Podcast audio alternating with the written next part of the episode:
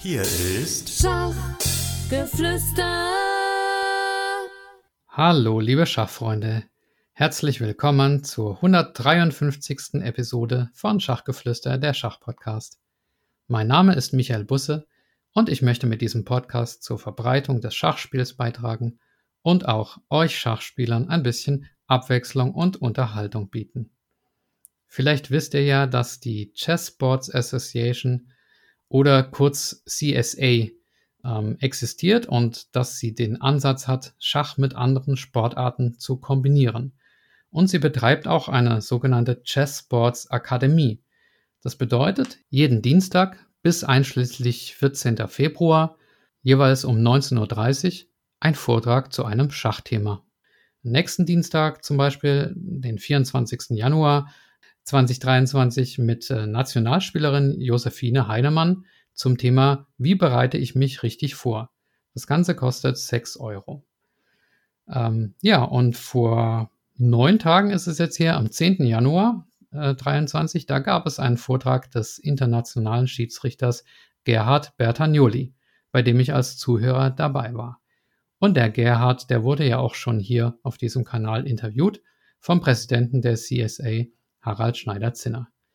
Der Vortrag hat mir auf jeden Fall sehr gut gefallen. Es ging um die eine oder andere Regelfrage und knifflige Entscheidungen, die ein Schiedsrichter zu treffen hat. Und auch wenn Gerhard sich manchmal auf das bezieht, was man am Bildschirm sehen konnte, ähm, macht es, glaube ich, doch Sinn, sich das Ganze auch einfach als Audiodatei anzuhören, weil eigentlich immer gesprochen wird. Ähm, ja, und mit der freundlichen Zustimmung von Gerhard Bertagnoli und vom Harald Schneider-Zinner veröffentliche ich hier diesen Vortrag und wünsche euch viel Vergnügen beim Zuhören und Miträtseln.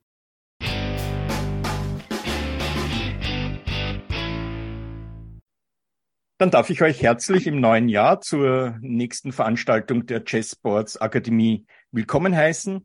Unser heutiger Gast war schon Schiedsrichter bei Amateur-Weltmeisterschaften, bei Senioren-Weltmeisterschaften, bei Jugend-Europameisterschaften, hat bei der Team Europameisterschaft 2021 die Spitzenbegegnungen geleitet und war auch Schiedsrichter beim Kandidatenturnier 2019, wo er die gesamte Weltelite in Hamburg betreut hat.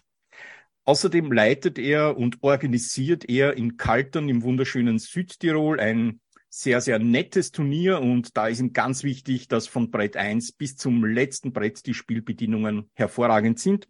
Und es freut uns außerordentlich, so einen tollen und kompetenten Mann wie den Gerhard bei uns bei der Chessboard Association an Bord zu haben und mhm. heute den Auftakt im neuen Jahr bei der Akademie übergeben zu dürfen. Herzlich willkommen, Gerhard Bertagnoli. Ja, danke Harald für die netten und äh, wieder mal völlig übertriebenen Einleitungsworte. Danke dir. Äh, liebe Schachfreunde, äh, es freut mich, dass ich euch heute Abend durch ein paar hoffentlich spannende und vor allem lehrreiche Minuten führen kann. Äh, ganz besonders begrüßen möchte ich auch äh, einige Schiedsrichterkollegen, die heute hier präsent sind. Ich möchte beginnen mit einer Kollegin, die heute strahlend aus der Homepage des Deutschen Schachbundes herauslacht. Also wenn jemand die schachbund.de öffnet, dann sieht er auf der ersten Seite gleich unsere Sandra Schmidt. Äh, Gratulationen meiner, von meiner Seite aus als Sie hat es geschafft, als vierte Frau in Deutschland den Titel des internationalen Schiedsrichters zu erlangen. Völlig verdient. Gratulation, Sandra. Danke, Gerhard. Äh, weiters haben wir auch hier äh, aus Deutschland den Bundesturnierdirektor, den äh, Gregor Johann. Ich habe auch gesehen, wir haben hier den Bernhard Ries, auch bekannter internationaler Schiedsrichter aus Berlin. Und aus Österreich, ich weiß nicht, ob er schon hier ist. Ich hoffe, er hat den Anmeldelink gekriegt. Ähm, weil, falls nicht, dann muss, müssen wir es mal danach nochmal wiederholen oder dürfen es danach nochmals wiederholen. Haben wir den Vertreter, der zuletzt auch beim Europacup in Meierhofen als stellvertretender Hauptschiedsrichter eine sehr gute Figur abgegeben hat, den äh, KW Christoph. Und ähm, last but not least möchte ich auch noch einen Gratulationsgruß abgeben. Dieses Mal geht er nach Innsbruck an den Giorgio Gugler, der bekannt ist auch als Organisator des Innsbruck Opens und der letzte Woche das C-Turnier des Turniers von Verona als Sieger verlassen hat. Also Gratulation, Giorgio. Ja, bei so viel Prominenz habe ich natürlich, mit so viel Prominenz habe ich natürlich nicht gerechnet, aber auf jeden Fall vielen, vielen Dank für eure Teilnahme. Ähm, jeder von euch hat vermutlich unterschiedliche Erwartungen an den heutigen Abend. Äh, gleich vorweg muss ich sagen, dass wir sicherlich nicht äh, alle Aspekte einer Schiedsrichtertätigkeit uns ansehen können und vertiefen können, denn da würden wir wohl mindestens eine Woche oder noch länger Vollzeittraining ähm, durchführen müssen. Aber mir ist wichtig, dass ähm, ein paar grundlegende Fragen jeder, jede Teilnehmerin und jeder Teilnehmer am Ende des heutigen Abends darüber Klarheit hat. Und ich bitte euch um aktive Mitarbeit. Das heißt, äh, ihr könnt dann auch mal Fragen stellen. Äh, ich werde euch, ich werde euch Fragen stellen und äh, hoffe mir dann Antworten von euch. Das macht es für uns alle, glaube ich, sehr äh, viel, äh, viel abwechslungsreicher als ohne. Und ähm, ich denke mal, die Materie ist natürlich nicht ganz so spannend wie ein tolles Martin Vier auf einem, auf einem Brett zu finden. Aber trotzdem denke ich, dass eine Grundkenntnis in den Schachregeln am Ende einer Schachsaison vielleicht mehr Punkte retten, als wie ein stundenlange ähm, Einlernen einer Eröffnung, die dann am Ende gar nicht mal aufs Brett kommt. Also von dem her, meine Empfehlung ist, äh, bei solchen ähm, Seminaren dabei zu sein oder auch mal selbst die Schachregeln durchzulesen. Ähm, ihr könnt euch gar nicht mal vorstellen, wie viele gute Schachspieler, ähm, auch Großmeister, wegen einer Regelunkenntnis am Ende einen halben oder gar einen ganzen Punkt nicht äh, erzielt haben. Es ist eigentlich unvorstellbar, dass manche nicht, also auch Großmeister teilweise Schachregeln nicht kennen. Gut, ich werde jetzt meinen Bildschirm teilen, werde aber gleichzeitig mein Video, ähm, also mein Video ausschalten, einfach aus dem Grund, weil sonst vermutlich meine Bandbreite nicht ausreicht. Jetzt gerade einen Moment, dann starten wir das. Einen Moment und hier sind wir. So, äh, kann mir jemand bestätigen, dass er meinen Bildschirm sieht, also die erste Seite? Perfekt, Gerhard. Dankeschön. Jo, alles klar. Ja, sehen also, wir. Super, Dankeschön. Also der erste Teil, ich schätze mal so 10, 15 Minuten der Präsentation, wird wahrscheinlich eher theoretisch. Danach würde ich ganz gerne auf ein paar ähm, Fälle der soeben beendeten Rapid- und Blitz-WM eingehen. Und danach machen wir so ein kleines äh, ja, Frage- und Antwortspiel, Frage- und Antwortteil, wo teilweise ich euch Fragen stelle, teilweise habt ihr mir bereits Fragen geschickt oder wurde an die CSA wurden bereits Fragen geschickt, die ich dann eben äh, versuche äh, zu beantworten, beziehungsweise wir können das auch immer zusammen versuchen. Äh, und was mir auch wichtig ist, ja, es gibt falsche Antworten, aber keiner braucht sich zu schämen, wenn er eine Antwort nicht weiß oder einfach falsch wiedergibt. Denn genau das, eine falsche Antwort, ist ein Bestandteil, um was zu lernen und somit bei der nächsten Meisterschaftspartie vielleicht genau den einen oder anderen Punkt für die eigene Mannschaft zu retten. Ja, also von dem her bitte, wenn was, äh, wenn ihr meint, dass eine Antwort, aber getraut euch nicht, getraut euch, ist kein Problem. Ähm, zwischendurch versuche ich dann auch immer so ein paar Erzählungen meinerseits aus der Praxis eben euch wiederzugeben. Gut. Eventuell hier ist meine E-Mail-Adresse, falls jemand äh, im Nachgang mir eine E-Mail schreiben möchte, weil ihm vielleicht was nicht klar ist oder er möchte vielleicht die Präsentation erhalten. Kein Problem, bitte einfach mich kurz anschreiben, dann können wir das gerne machen. Äh, übrigens auch für meine Schiedsrichterkollegen, äh, falls wir das ein oder andere Thema ansprechen und ihr habt dazu irgendwelche Erfahrungsberichte, dann würde ich euch einfach bitten, äh, kurz einfach reinzuschreiben und dann können wir das natürlich gerne auch wiedergeben, weil zu gewissen Themen habe vielleicht ich keine Erfahrung dazu, aber jemand anders hat es schon in der Vergangenheit gehabt. Also zunächst möchte ich mir ganz kurz vorstellen. Gerhard Bertagnoli mein Name, bin 46 Jahre alt, jung, wie man will.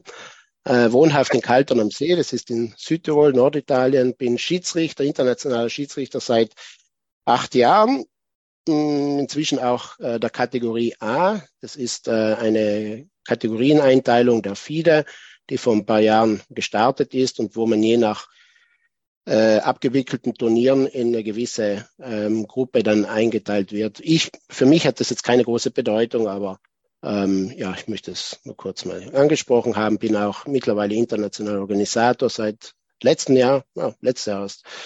Äh, habe Einsätze als Schiedsrichter in äh, Italien, Deutschland, Österreich, äh, auch einen Einsatz in Slowenien und einen in Serbien gehabt, aber sagen wir, mein ähm, Gebiet, wo ich am meisten tätig bin, ist natürlich äh, Italien, Österreich und Deutschland. Äh, seit ein paar Monaten bin ich auch ähm, in die FIDE Arbiters Commission, also Schiedsrichterkommission aufgenommen worden und werde da versuchen, auch in den nächsten Jahren mein Bestes zu geben und das eine oder andere vielleicht weiterzubringen. Ähm, ja. Meine wichtigsten Erfahrungen, vorher hat äh, Harald schon angesprochen. Zum einen war das äh, der FIDE Grand Prix in Hamburg, was eine sehr tolle Erfahrung war für mich auch. Also hat man wirklich sehr viel dazugelernt. Äh, war selbst äh, Hauptschiedsrichter bei zwei Amateur-WMs, bei einer Senioren-WM. Insgesamt bei Senioren-WMs war ich achtmal schon im Einsatz, sehe ich da. Dann bei der Team-EM, das war auch eine tolle Erfahrung, ähm, weil dort konnte ich eben Topspieler auch ähm, äh, als Schiedsrichter ähm, begleiten. Ähm, ja, dann auch Europacup, Jugend-WM und viele Turniere, unter anderem die bekannten Turniere auch in Bad Wörishofen, wo ich äh, zehnmal als Schiedsrichter dabei war, in Innsbruck, äh, die fünf Turniere geleitet habe, war auch mal in Böblingen und in Italien natürlich auch eine große Anzahl von verschiedenen Turnieren. Ähm, nicht unerwähnt, aber äh, vielleicht die Wichtigkeit ist geringer. Einige Online-Turniere, das war natürlich vor allem oder eigentlich nur zur Covid-Zeit, also als 2020 äh, es leider losging, wo dann die ersten Online-Turniere äh, aufgestellt wurden. Und ähm, der erste Hybrid oder der einzige Hybrid Europacup, äh, mit Europacup, Entschuldigung, 2021, da war ich eben auch für die Italiener im, ähm, im, als Schiedsrichter tätig. Äh, die Frage, ich lese jetzt gerade im Chat, du bist aber sicher kein Profi. Nein, ich bin kein Profi. Äh, ob ich dazu Urlaub nehme? Ja, ich nehme dazu Urlaub. Natürlich entsprechend habe ich für den richtigen Urlaub, der vielleicht äh, euch eben als richtige, als, als Urlaub bekannt ist, entsprechend weniger Zeit. Aber ich meine, wenn man gerne Schach hat, ähm, und man gerne dabei ist, also bei solchen Events, dann ist das eigentlich, ich will jetzt nicht sagen Urlaub, weil es ist wirklich auch was zu tun. Es ist auch anstrengend. Es gibt Turniere, wenn ich nach Hause komme, sage ich, jetzt bräuchte ich eigentlich wirklich Urlaub. Aber, aber wenn man das ein Hobby irgendwo auch im Urlaub nachgehen kann, ist das doch eine tolle Sache, würde ich sagen. Jetzt haben wir hier ein Foto vom äh, FIDE Grand Prix. Das ist einfach nur stellvertretend für viele andere Events, äh, wo man hier jetzt auch die Top-Bretter sieht. Da waren zu Beginn 16 Spieler, war ein K.O.-System und entsprechend äh, war das wirklich eine tolle Erfahrung, auch neben den Top-Großmeistern zu stehen, denen über die Schulter zu schauen. Man ist natürlich, ich zumindest war doch um einiges nervöser, als wenn es jetzt ein, unter Anführungszeichen, einfaches Turnier war. Denn natürlich ähm, ist hier die Aufmerksamkeit entsprechend größer. Äh, die Leute schauen einen eher an, also im Sinne, es wird auch Kameras überwacht und so weiter. Und von dem her ist man doch ein bisschen mehr unter Anspannung. Dann haben wir noch nämlich auch ein paar Fotos auf der linken Seite. Links unten ist ein Foto der letzten Team-EM in Slowenien. Da stehe ich gerade hinter der französischen Mannschaft die Schiedsrichter mussten da, oder wenn man rumging, so ist richtig, musste man eine Maske tragen. Am Brett war ohne Maske möglich. Das war gerade die Begegnung zwischen Aserbaidschan und Frankreich. Wir sehen im Hintergrund äh, neben Brett 1, also neben Firusha steht gerade Vincent Keimar und ja, dahinter die Damen und so weiter. Rechts oben ein Foto aus einer Simultanveranstaltung anlässlich des ähm, Innsbruck Opens. Ich glaube, das ist die fünfte oder vierte Auflage neben Giorgio äh, Markus Racker und dem, äh, dem Leiter des Spielcasinos und rechts unten ein relativ neues Foto. Da geht's, äh, da, das war die Senioren Weltmeisterschaft, die vor knapp zwei Monaten, ja, eineinhalb Monaten zu Ende ging in Assisi. Das war die Eröffnungsfeier, wo ich da neben dem FIDE-Präsidenten stehe. Ja, allgemeines zu Schachregeln. Jetzt kommen wir eben zum theoretischen Teil. FIDE, ich gehe mal davon aus, Ach so, jemand hat mir noch geschrieben, was ich vermisse, Gerhard, dass du auch ein sehr guter Plus 2000er Schachspieler bist. Ja, das lässt natürlich, also auf dem Papier 2000 Elo, das ist richtig, bisschen mehr auch. Aber in der Praxis muss ich sagen, wenn man sich auf die Schiedsrichtertätigkeit konzentriert, dann lässt die eigene Spielstärke nach. Also das ist zumindest meine Erfahrung. Ich weiß nicht, was meine Schiedsrichterkollegen dazu sagen. Wenn man jemand sagt, äh, er hat die Spielstärke sogar zugenommen, Kompliment. Aber es ist einfach schwierig, ähm, beides unter einen Hut zu bringen.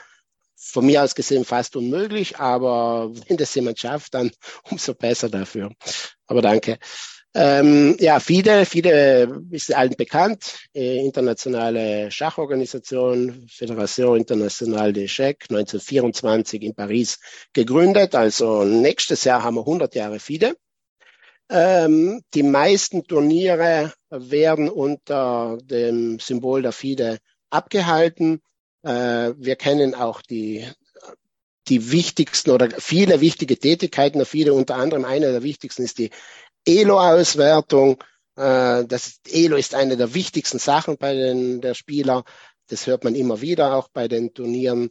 Äh, wie kriege ich meine Elo-Zahl höher? Wie äh, kriege ich überhaupt eine FIDE Elo-Zahl und so weiter? Mittlerweile vielleicht nicht mehr ganz so oft, weil mittlerweile die meisten ja schon eine FIDE ähm, Zahl haben, eine FIDE Rating-Zahl haben. Aber vor, ich sag mal, vor zehn Jahren war das so eine der Hauptfragen, die auf einen zugekommen sind. Ähm, es gibt in der FIDE mehrere Kommissionen. Also ich habe vorhin ja gesagt, ich bin bei der Schiedsrichterkommission mittlerweile äh, aufgenommen worden.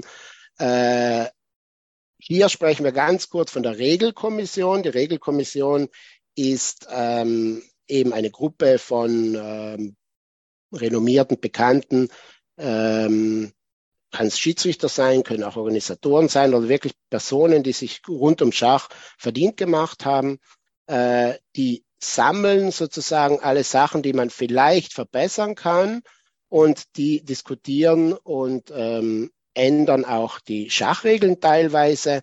Ähm, in der Regel, wir haben hier auch ähm, den Gregor, wenn ich vorher angesprochen habe, Gregor Johann, der jetzt auch in der Rules Commission, also auf Englisch heißt die Rules Commission, drin ist. Äh, wir können vielleicht den Gregor auch kurz fragen, äh, was die Aufgaben sind der Regelkommission, weil dann ist nicht ganz so langweilig, dass nur ich spreche. Gregor, kannst du gerade einen Moment?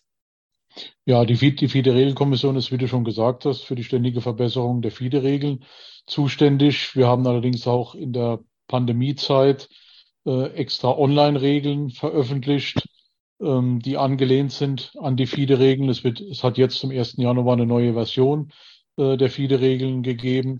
Und äh, wir werden das jetzt auch unter dem neuen Vorsitzenden äh, der Regelkommission das Ganze auch ein bisschen weiter ausbauen. Es wird eine Q&A-Seite äh, auf der Seite der Regelkommission geben, wo wir Fragen zu den Regeln beantworten und wo wir auch äh, Anregungen für Regeländerungen aufnehmen. Super, vielen Dank, äh, Gregor. Äh, in der Regel ähm, werden die Schachregeln ja nicht alle paar Monate geändert oder auch nicht äh, wöchentlich, sondern weil natürlich, das muss ja einmal erstellt werden, dann muss es sitzen, dann muss es veröffentlichen, dann müssen es den, muss es den Leuten bekannt werden, dann müssen Schiedsrichter und äh, andere Personen auch eingelernt werden, damit es dann auch entsprechend auch ähm, umgesetzt und, und äh, entsprechend behandelt wird. In der Regel kommen solche Änderungen alle vier Jahre raus, wobei ich sage bewusst in der Regel, es hat auch in der Vergangenheit äh, teilweise Änderungen schon nach einem halben Jahr gegeben, vor allem wenn jetzt zum Beispiel, ich kann mich erinnern, im, am 1. Juli 2017, glaube ich, war das, äh, ist eine neue Regel rausgekommen. Äh, die war dann nicht ganz so klar und dann ist ein halbes Jahr drauf, wurde eine Verbesserung, also eine, ja, der Regel ähm, wieder angepasst. Und entsprechend seit, ich glaube, seit 2018 bis jetzt, ja, bis zum 1. Äh, Jänner dieses Jahres, also bis vor zehn Tagen, äh, waren diese gültig. Es hat eine kleine, also eine Änderung gegeben. Meines Erachtens äh, nicht sehr wichtig sind sie schon, also ich möchte jetzt nicht sagen wichtig, sondern nicht sehr, ähm, ja, nicht sehr schwierig, nicht so heavy, sage ich jetzt mal, wie in anderen Jahren. Äh, und, und von dem her ist es, ähm, aber trotzdem muss das auch erst übertragen werden, damit das alle Leute, dass das allen Leuten bekannt ist und dass das entsprechend auch umgesetzt wird. Natürlich der Hintergrund von dieser Regel ist immer, dass es eine ständige Verbesserung sein sollte. Und ganz wichtig, die Texte werden dann natürlich auch in verschiedene Sprachen übertragen, aber der einzige richtige ist der englische Originaltext. Also wenn man irgendwo Zweifel hat, man lest vielleicht die deutsche Version durch und bei einer Sache ist man sich ganz, nicht ganz klar, kann das so oder anders interpretiert werden, auf die englische zurückgehen, die englische durchlesen. Dieser ist die einzige ähm, Originale, weil, wie ihr alle wisst, kann auch vielleicht bei der Übersetzung mal das eine oder andere Wort vielleicht falsch oder ähm, ja nicht ganz ähm, präzise wiedergegeben worden sein. Ähm, die Schachregeln sind relativ einfach zu finden.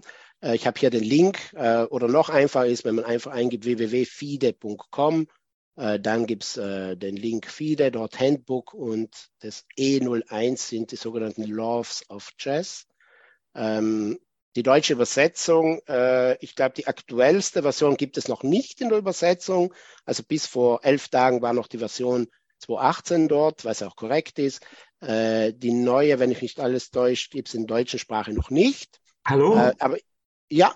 Darf ich gerade unterbrechen? Sie haben recht, ist noch nicht da. Ich habe nämlich aktuell heute geguckt.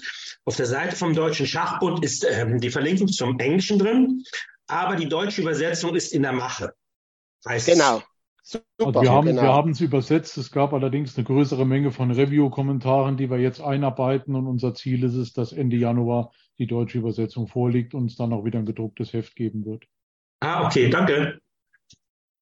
Perfekt, das ist super, wenn man hier jemand gleich hat, der an der Quelle ist. Gell? Dann kann man die Informationen, die hätte ich natürlich auch nicht gewusst, aber ich hatte keine Zweifel, dass das so sein wird. Ähm, von dem her äh, wollte ich eben bewusst sagen, Achtung, momentan stimmt dieser Link nicht, denn nämlich als ich den erstellt habe, äh, also als ich die Präsentation erstellt habe vor knapp einem Monat, da war der Link natürlich noch aktuell und äh, eben entsprechend äh, die Änderung, die wird jetzt dann kommen. Äh, rechts habe ich, seht ihr auch zwei Bilder vom Arbeiter Manual 221, 222, das sind zwei verschiedene. Natürlich wird es auch ein 223 oder vermutlich wird es auch ein 2023 geben. Das gibt es natürlich auch noch nicht, weil einfach es hat einige Änderungen gegeben. In dem Fall nicht nur äh, von den äh, Schachregeln, sondern eben auch von anderen Kommissionen, also zum Beispiel von Titeln und äh, Ratingregularien, ja, Rating nicht, aber von Titeln. Und äh, diese werden dann auch erst neu eingebaut. Und natürlich erst, wenn es komplett aktualisiert ist, ähm, dann wird ein neues Arbeitermanual rauskommen.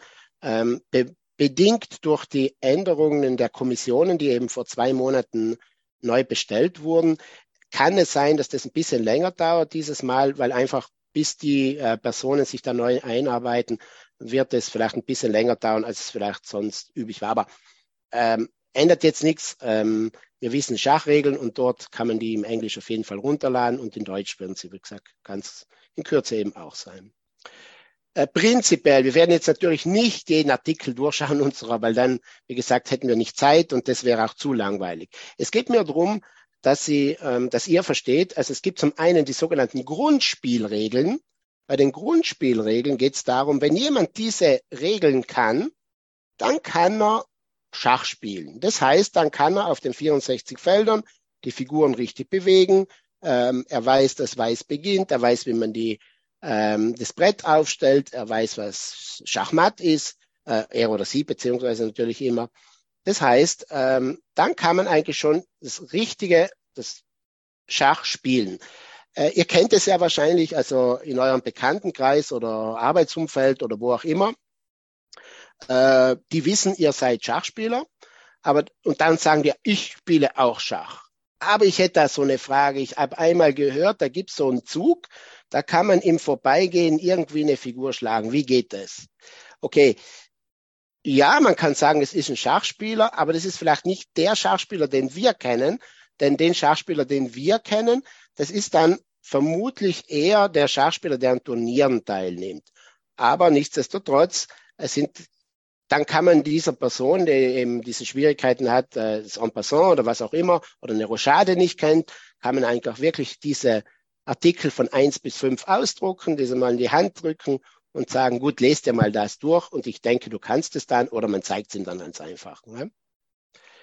Ähm, also wie gesagt, das Wichtige, Moment, jetzt geht meine Maus nicht, jetzt geht sie wieder.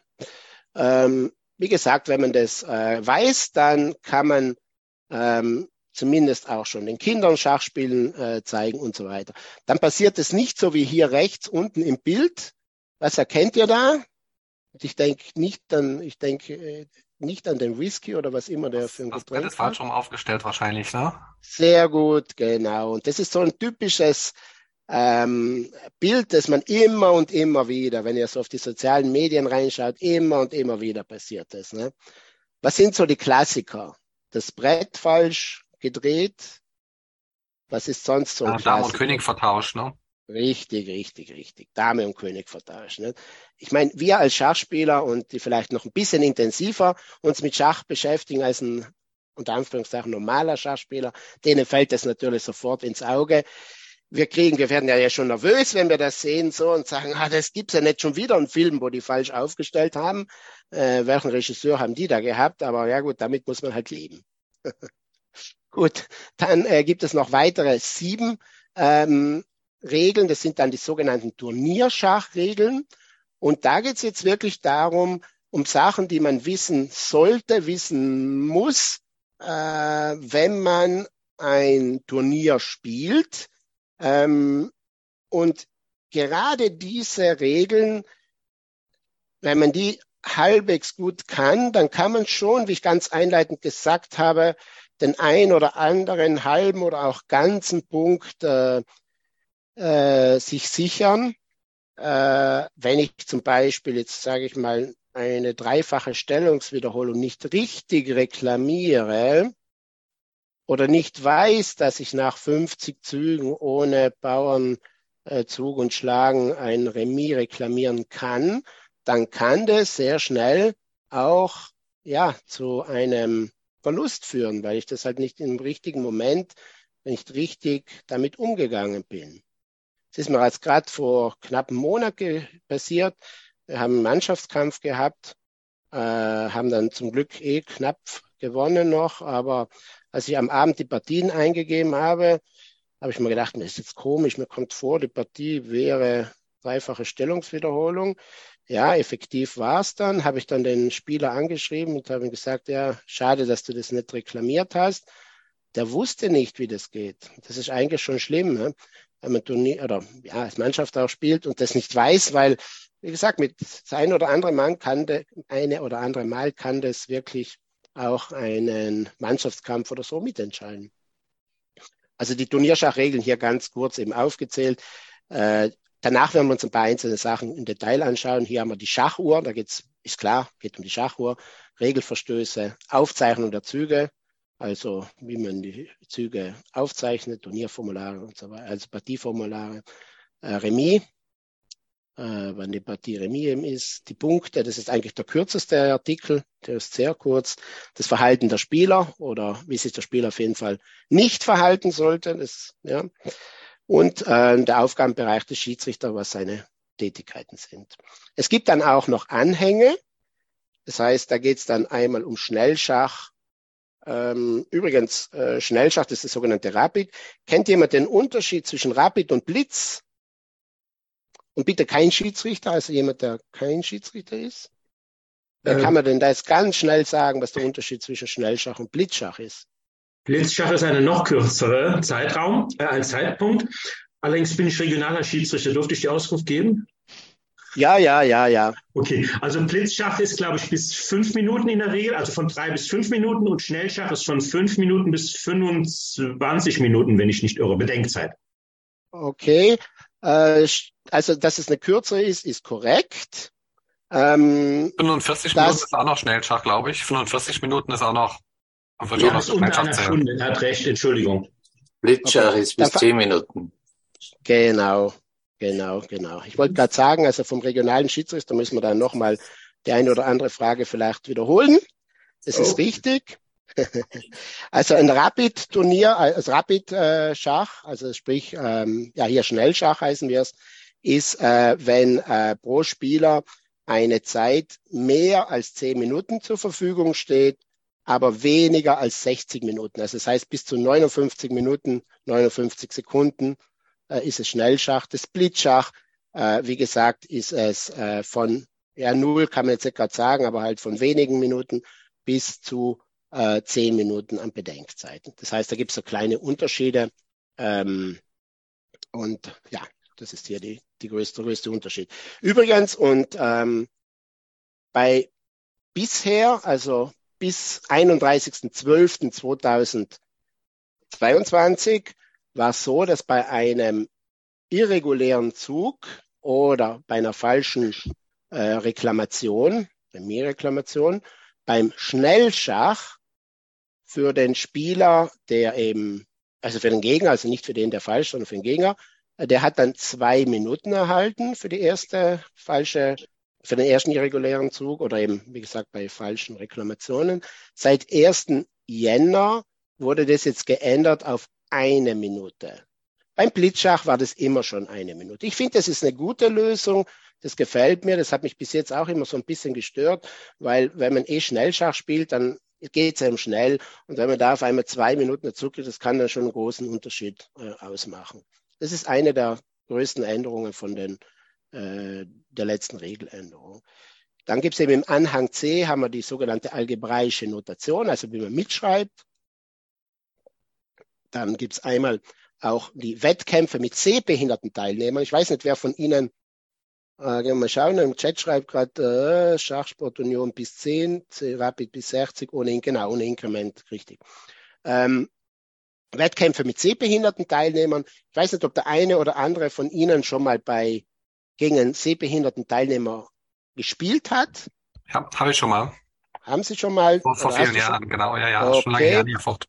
Vielleicht kurz, äh, wie hast du dich gefühlt? Wie ist es gegangen? Was war anders ja, als wie gegen? Es ist gewöhnungsbedürftig. Äh, es gibt halt ein zweites Brett, ein kleineres Brett, äh, wo die äh, Figuren entsprechend reingesteckt werden, wo schwarze und weiße Felder eine unterschiedliche Höhe haben und äh, wo der Spieler praktisch dann fühlen kann und entsprechend äh, die Figuren da drin setzt und die müssen dann halt auf dem anderen Brett äh, übertragen werden von dem Spieler. Also ich habe das dann übertragen müssen als Spieler und der Spieler hat auch eine andere Uhr gehabt, äh, die er dann auch drückt, äh, wo er dann auch die Zeit besser äh, entsprechend sehen kann. Äh, der kann das durchführen, glaube ich, die Zeit auch dann sehen.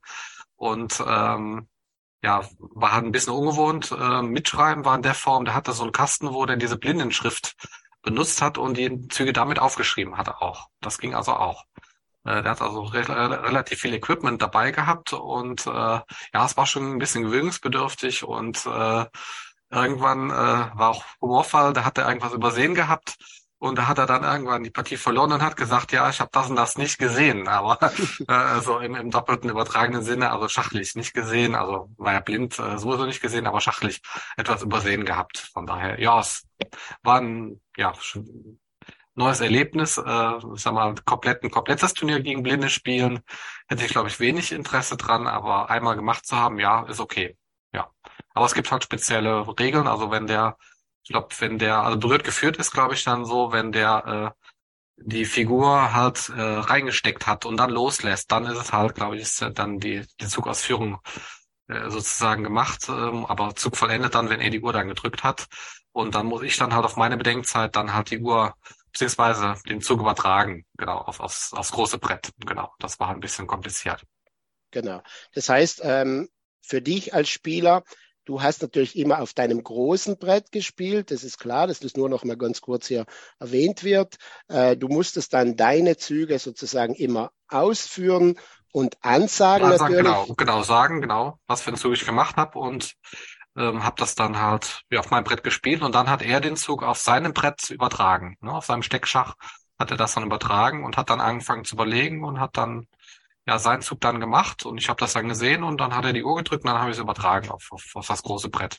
Ich hoffe, er hat es dann auch angesagt. Ja, ja, genau. Er hat, ja, genau. Und, doch, ich glaube, das hat er gemacht, ja, ja. Genau, und du musstest dann wieder das wiederholen. Also zum Beispiel Anton 2, Anton 4, also für den Zug A4 musstest du ansagen, dann hat dein Gegner das entsprechend äh, wiederholt, hat es dann bei ihm ausgeführt. Mhm. Und wenn er dann ähm, selbst äh, äh, A, keine Ahnung, A, A7, A6 gespielt hat, dann hat er halt auch Anton hm. 7, Anton 6. Du hast es bandiert. Ja, wobei, äh, wir haben jetzt nicht diese NATO-Buchstabierung genommen, sondern einfach gesagt Springer F3 oder D4 oder ja, einfach nochmal die Schachnotation gesagt. Also ich habe jetzt nicht mit Anton, Bertha und äh, Cäsar gearbeitet, sondern äh, ich habe ganz normal die Züge gesagt. Also mhm. E2, E4 oder D7, D5, keine Ahnung, ja ich, ich habe da natürlich jetzt auch schon falsch gesagt, das heißt gar nicht Anton, sondern man beginnt mit Anna in dem Fall. Aber egal. Also das ja. wäre auch hier unter diesem Anhang D, ähm, äh, wird das Ganze beschrieben. ähm, interessant auch einmal durchzulesen, weil ich meine, es kann jedem mal passieren, dass man gegen Spieler mit Sehbehinderung spielt. Und äh, ich denke mal, äh, die Spieler, die wenig Sehkraft oder keine Sehkraft haben, die haben eh schon Schwierigkeiten und von dem her ist es das Mindeste, dass wir als Spieler ähm, denen helfen, wie es eben auch vorgesehen ist. Leider kommt es vor, dass der eine oder andere sagt, nee, mit kann ich nicht. Verstehe ich auch teilweise. Dann muss man halt als Schiedsrichter auch irgendwie schauen, kann ich, finde ich eine andere Lösung? Habe ich vielleicht einen Assistenten, der hier äh, mithelfen kann und so weiter. Es gibt, es gibt Lösungen, man muss sich halt dann organisieren. Gut, dann kommen wir noch weiter. Es gibt dann die sogenannten Richtlinien. Äh, da kommen wir jetzt ganz, ganz schnell. Da geht es einmal um Hängepartien, weil rein theoretisch könnte eine Hängepartie auch heute noch möglich sein. Äh, viele von euch, die vielleicht vor vielen Jahren, also der junge, äh, wer haben wir gesagt, ist hier der U14-Landesmeister aus Kärnten? Wer war das? Ah, der Ernesto, glaube ich. Der Ernesto kann sich mit Sicherheit nicht an Hängepartien erinnern, weil äh, ich schätze mal, wenn du früh angefangen hast, dann war das vor zehn Jahren. Und vor zehn Jahren äh, gab es so gut wie keine Hängepartien. Aber warum ist das immer noch unter den Richtlinien drin? Weil rein theoretisch könnte das ja immer noch möglich sein. Ich glaube zwar, dass es heute, also es könnte möglich geben, keine Ahnung, irgendwann kommt ein Stromausfall und dann muss man weiterspielen am nächsten Tag in der Früh, aber in der heutigen Zeit glaube ich, dass man das irgendwie versucht zu umgehen, weil wir wissen alle, früher hatte man keinen Computer, kein Smartphone, der einem bei der Analyse hilft. Heute ist das Erste, was passiert. Äh, bevor der Spieler noch aus dem Spielsaal draußen ist, hat er schon die Hand an seinem Handy, hat es schon eingeschaltet und kann dem Gegner schon sagen, nee, im 22. Zug wäre Springer F3 doch besser gewesen. Also äh, das ist heute leider die Realität und ähm, ja, von dem her bringt es eigentlich nicht mehr viel. Es gibt dann hier noch die Schach 69 Regeln, hat der eine oder andere schon gehört. Bobby Fischer lässt grüßen. Und dann haben wir noch Partien ohne Zeitinkrement, ähm, auch immer weniger, weil wir ja heutzutage fast ausschließlich Uhren also elektronische Uhren verwenden und dort meistens äh, Partien spielen mit Inkrement. Das beginnt schon beim Blitz mit 3 plus 2, beim äh, Rapid vielleicht mit 15 plus 10 oder 25 plus 10. Und äh, bei den Normalzeitpartien, da ist echt fast schon Standard 90 plus 30, eventuell noch mit der zweiten Periode und so weiter. Gut, weitere Kenntnisse des Schiedsrichters. Ähm, ich habe jetzt einfach ein paar aufgezählt. Ich glaube, das ist noch bei weitem nicht vollständig, aber äh, zumindest äh, damit ihr das auch mal gehört habt. Regeln des Schweizer Systems. Ähm, ist es euch schon mal passiert, dass ihr beim Turnier, ihr kommt in die vierte Runde und ihr sagt, mein Gott, das gibt's ja nicht. Schon zum dritten Mal habe ich schwarz. Das gibt's ja nicht. Immer trifft's mich schwarz. Und ihr geht zum Schiedsrichter und sagt, Schiedsrichter, das kann's doch nicht sein. Jetzt habe ich in der vierten Runde, habe schon dreimal schwarz. Warum? Was wäre jetzt die schlimmste Antwort eines Schiedsrichters? Oder was erwartet, sag mal mal, was würdet ihr euch jetzt erwarten als Antwort vom Schiedsrichter?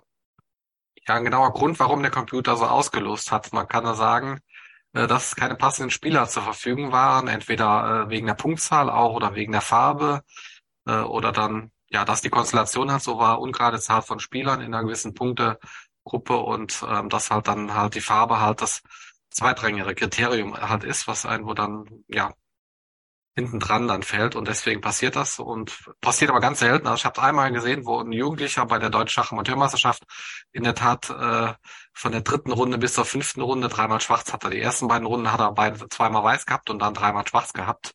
Und ähm, das war dann sehr, sehr ärgerlich für den Jungen, aber war halt so. Kann passieren, ja. Du, du hast gesagt zweimal weiß und dreimal ah, nee, stopp, schwarz. Nee, nee, ich überlege gerade sogar. Nee, es war sogar Genau, der hatte fünf Runden, hatte viermal Spaß, genau, hatte, ich glaube, mit Spaß begonnen, dann weiß und dann hat er dreimal hintereinander Spaß gehabt. Genau, das war also ein Fünf-Runden-Turnier der Schamateurmeisterschaft in Aalen, Gruppe C, 2015 oder so war das. Und äh, der Vater hat war daneben und der Junge war da, hat dann hat dann so gespielt und ja, war halt dann Pech. Aber es kann vorkommen, aber ganz selten, das ist ein extremer Ausnahmefall. Äh, aber es war halt so, die Konstellation hat es nicht anders äh, ermöglicht. Genau. Das kann, halt ich mir fast, das kann ja. ich mir fast gar nicht vorstellen, dass er so ja. was gehabt hat, aber da ja. würde ich dich bitten, wenn du da vielleicht in den nächsten Tagen mal nachschaust. Ich müsste es mal raussuchen. Ich müsste genau, es mal raussuchen, ja, ja. Weil das wäre nämlich wirklich ein interessanter Fall. Also habe ich selbst auch noch nicht so gesehen. Ja. Kann ich mir, wie gesagt, fast gar nicht vorstellen. Aber es geht mir vor allem, mir geht es jetzt vor allem darum, wie würde da ein guter Schiedsrichter oder zumindest, äh, also was ich mir erwarte, ist, dass ein Schiedsrichter nicht sagt, ja, das hat halt der Computer so ausgelost, das wird schon stimmen. Also das ist nicht eine passende Antwort für einen Spieler. Ich würde akzeptieren oder meines Erachtens würde ich sagen, okay, danke für den Hinweis ich schaue es mir an und in ein paar Minuten oder während der Runde oder am Ende der Runde gebe ich dir Bescheid. Die Auslosung ist außen, die kann ich dir jetzt so nicht sagen, aber meistens ist natürlich wegen der Farbverteilung, weil die irgendwie ähm, nicht synchron und so weiter passiert ist in den letzten Runden. Aber interessanterweise fragt mich nie jemand, warum habe ich jetzt das dritte Mal weiß in vier Runden. Interessant nur das Schwarz. Aber wenn ich was sagen kann, ich habe diesbezüglich einmal Herrn Herzog kontaktiert. Er sagt, in der letzten Runde wäre das möglich. Während den Runden nicht. Das wäre jetzt beim vorigen Beispiel, wenn eine erste Runde schwarz, dann weiß und dann kommt äh, schwarz. Also in der letzten Runde wäre das möglich. Laut Programm, also laut diesem äh, Swiss Manager. Das ist meine Auskunft von Herrn mhm. Herzog. Ja, die Regeln des Schweizer Systems sehen für die letzte Runde eben da eine Ausnahme vor, das ist äh, korrekt. Äh, aber wie gesagt, dass du dreimal hinter und das ist wirklich sehr, sehr, sehr selten. Also das, den, den Fall möchte ich mir wirklich anschauen, weil das wäre wirklich interessant so. Ähm, und so weiter. Was kommt noch meistens vor als Frage? Äh, oder sehr häufig als Frage kommt vor. Ähm, nehmen wir mal an, an den Spitzenbrettern kommt der Gegner und sagt, nee, mein Gegner hätte eigentlich müssen gegen den ersten spielen, weil äh, der hat eine höhere Elo-Zahl als ich. Wir haben beide noch nicht gespielt, wir haben beide Anrecht auf Schwarz. Äh, der, der auf Brett 1 hat Weiß. Eigentlich müsste er spielen. Auch dort die Antwort, was ich mir nicht erwarte von dem Schiedsrichter, ja, das ist halt so, weil der Computer das so ausgelöst hat, sondern der Schiedsrichter, wenn er, sagen wir mal, bei einem starken Turnier wird das wahrscheinlich sogar bevor er die Auslosung macht oder nachdem er die Auslosung macht, sich solche Fälle vielleicht sogar, bevor er es veröffentlicht, anschauen, damit, wenn eine Frage kommt vom, vom Spieler, dass er da schon antworten könnte. Ganz richtig, das habe ich mir auch schon angeschaut und der Grund liegt daran. Meistens in solchen Fällen, das kann ich euch sagen, liegt es daran, dass der Spieler mit der höheren Elo-Zahl vielleicht schon in der letzten, also die Runde vorher oder zwei Runden vorher bereits abgeflotet wurde. Also das heißt, einen Spieler gehabt hat, der äh, einen, Punkt, einen halben Punkt mehr gehabt hat oder einen Punkt mehr, egal äh, und hat gegen den gespielt und somit wird versucht, in der nächsten Runde dem anderen diesen äh, Nachteil zu geben. Dasselbe eben auch nach unten. Aber wie gesagt, es geht mir jetzt ja auch nicht, dass ich euch das lehre, sondern dort ist eben wichtig, wenn ihr sowas habt, fragt mal den Schiedsrichter. Ich denke, gerade bei diesen Antworten erkennt man, ähm, ob äh, der Schiedsrichter sich ein bisschen mit dem System auskennt oder nicht. Äh, klarerweise Auslosung äh, Rundenturnier ist relativ einfach. Aber auch dort muss man gewisse Sachen mitunter berücksichtigen. Wer beginnt bei einer Auslosung oder wer nicht und solche Sachen. Äh, es gibt auch sogenannte geleitete Auslosungen. Geleitete Auslosungen. Kann sich jemand vorstellen, was das, was das ist? Zum Beispiel bei einem Rundenturnier eine geleitete Auslosung.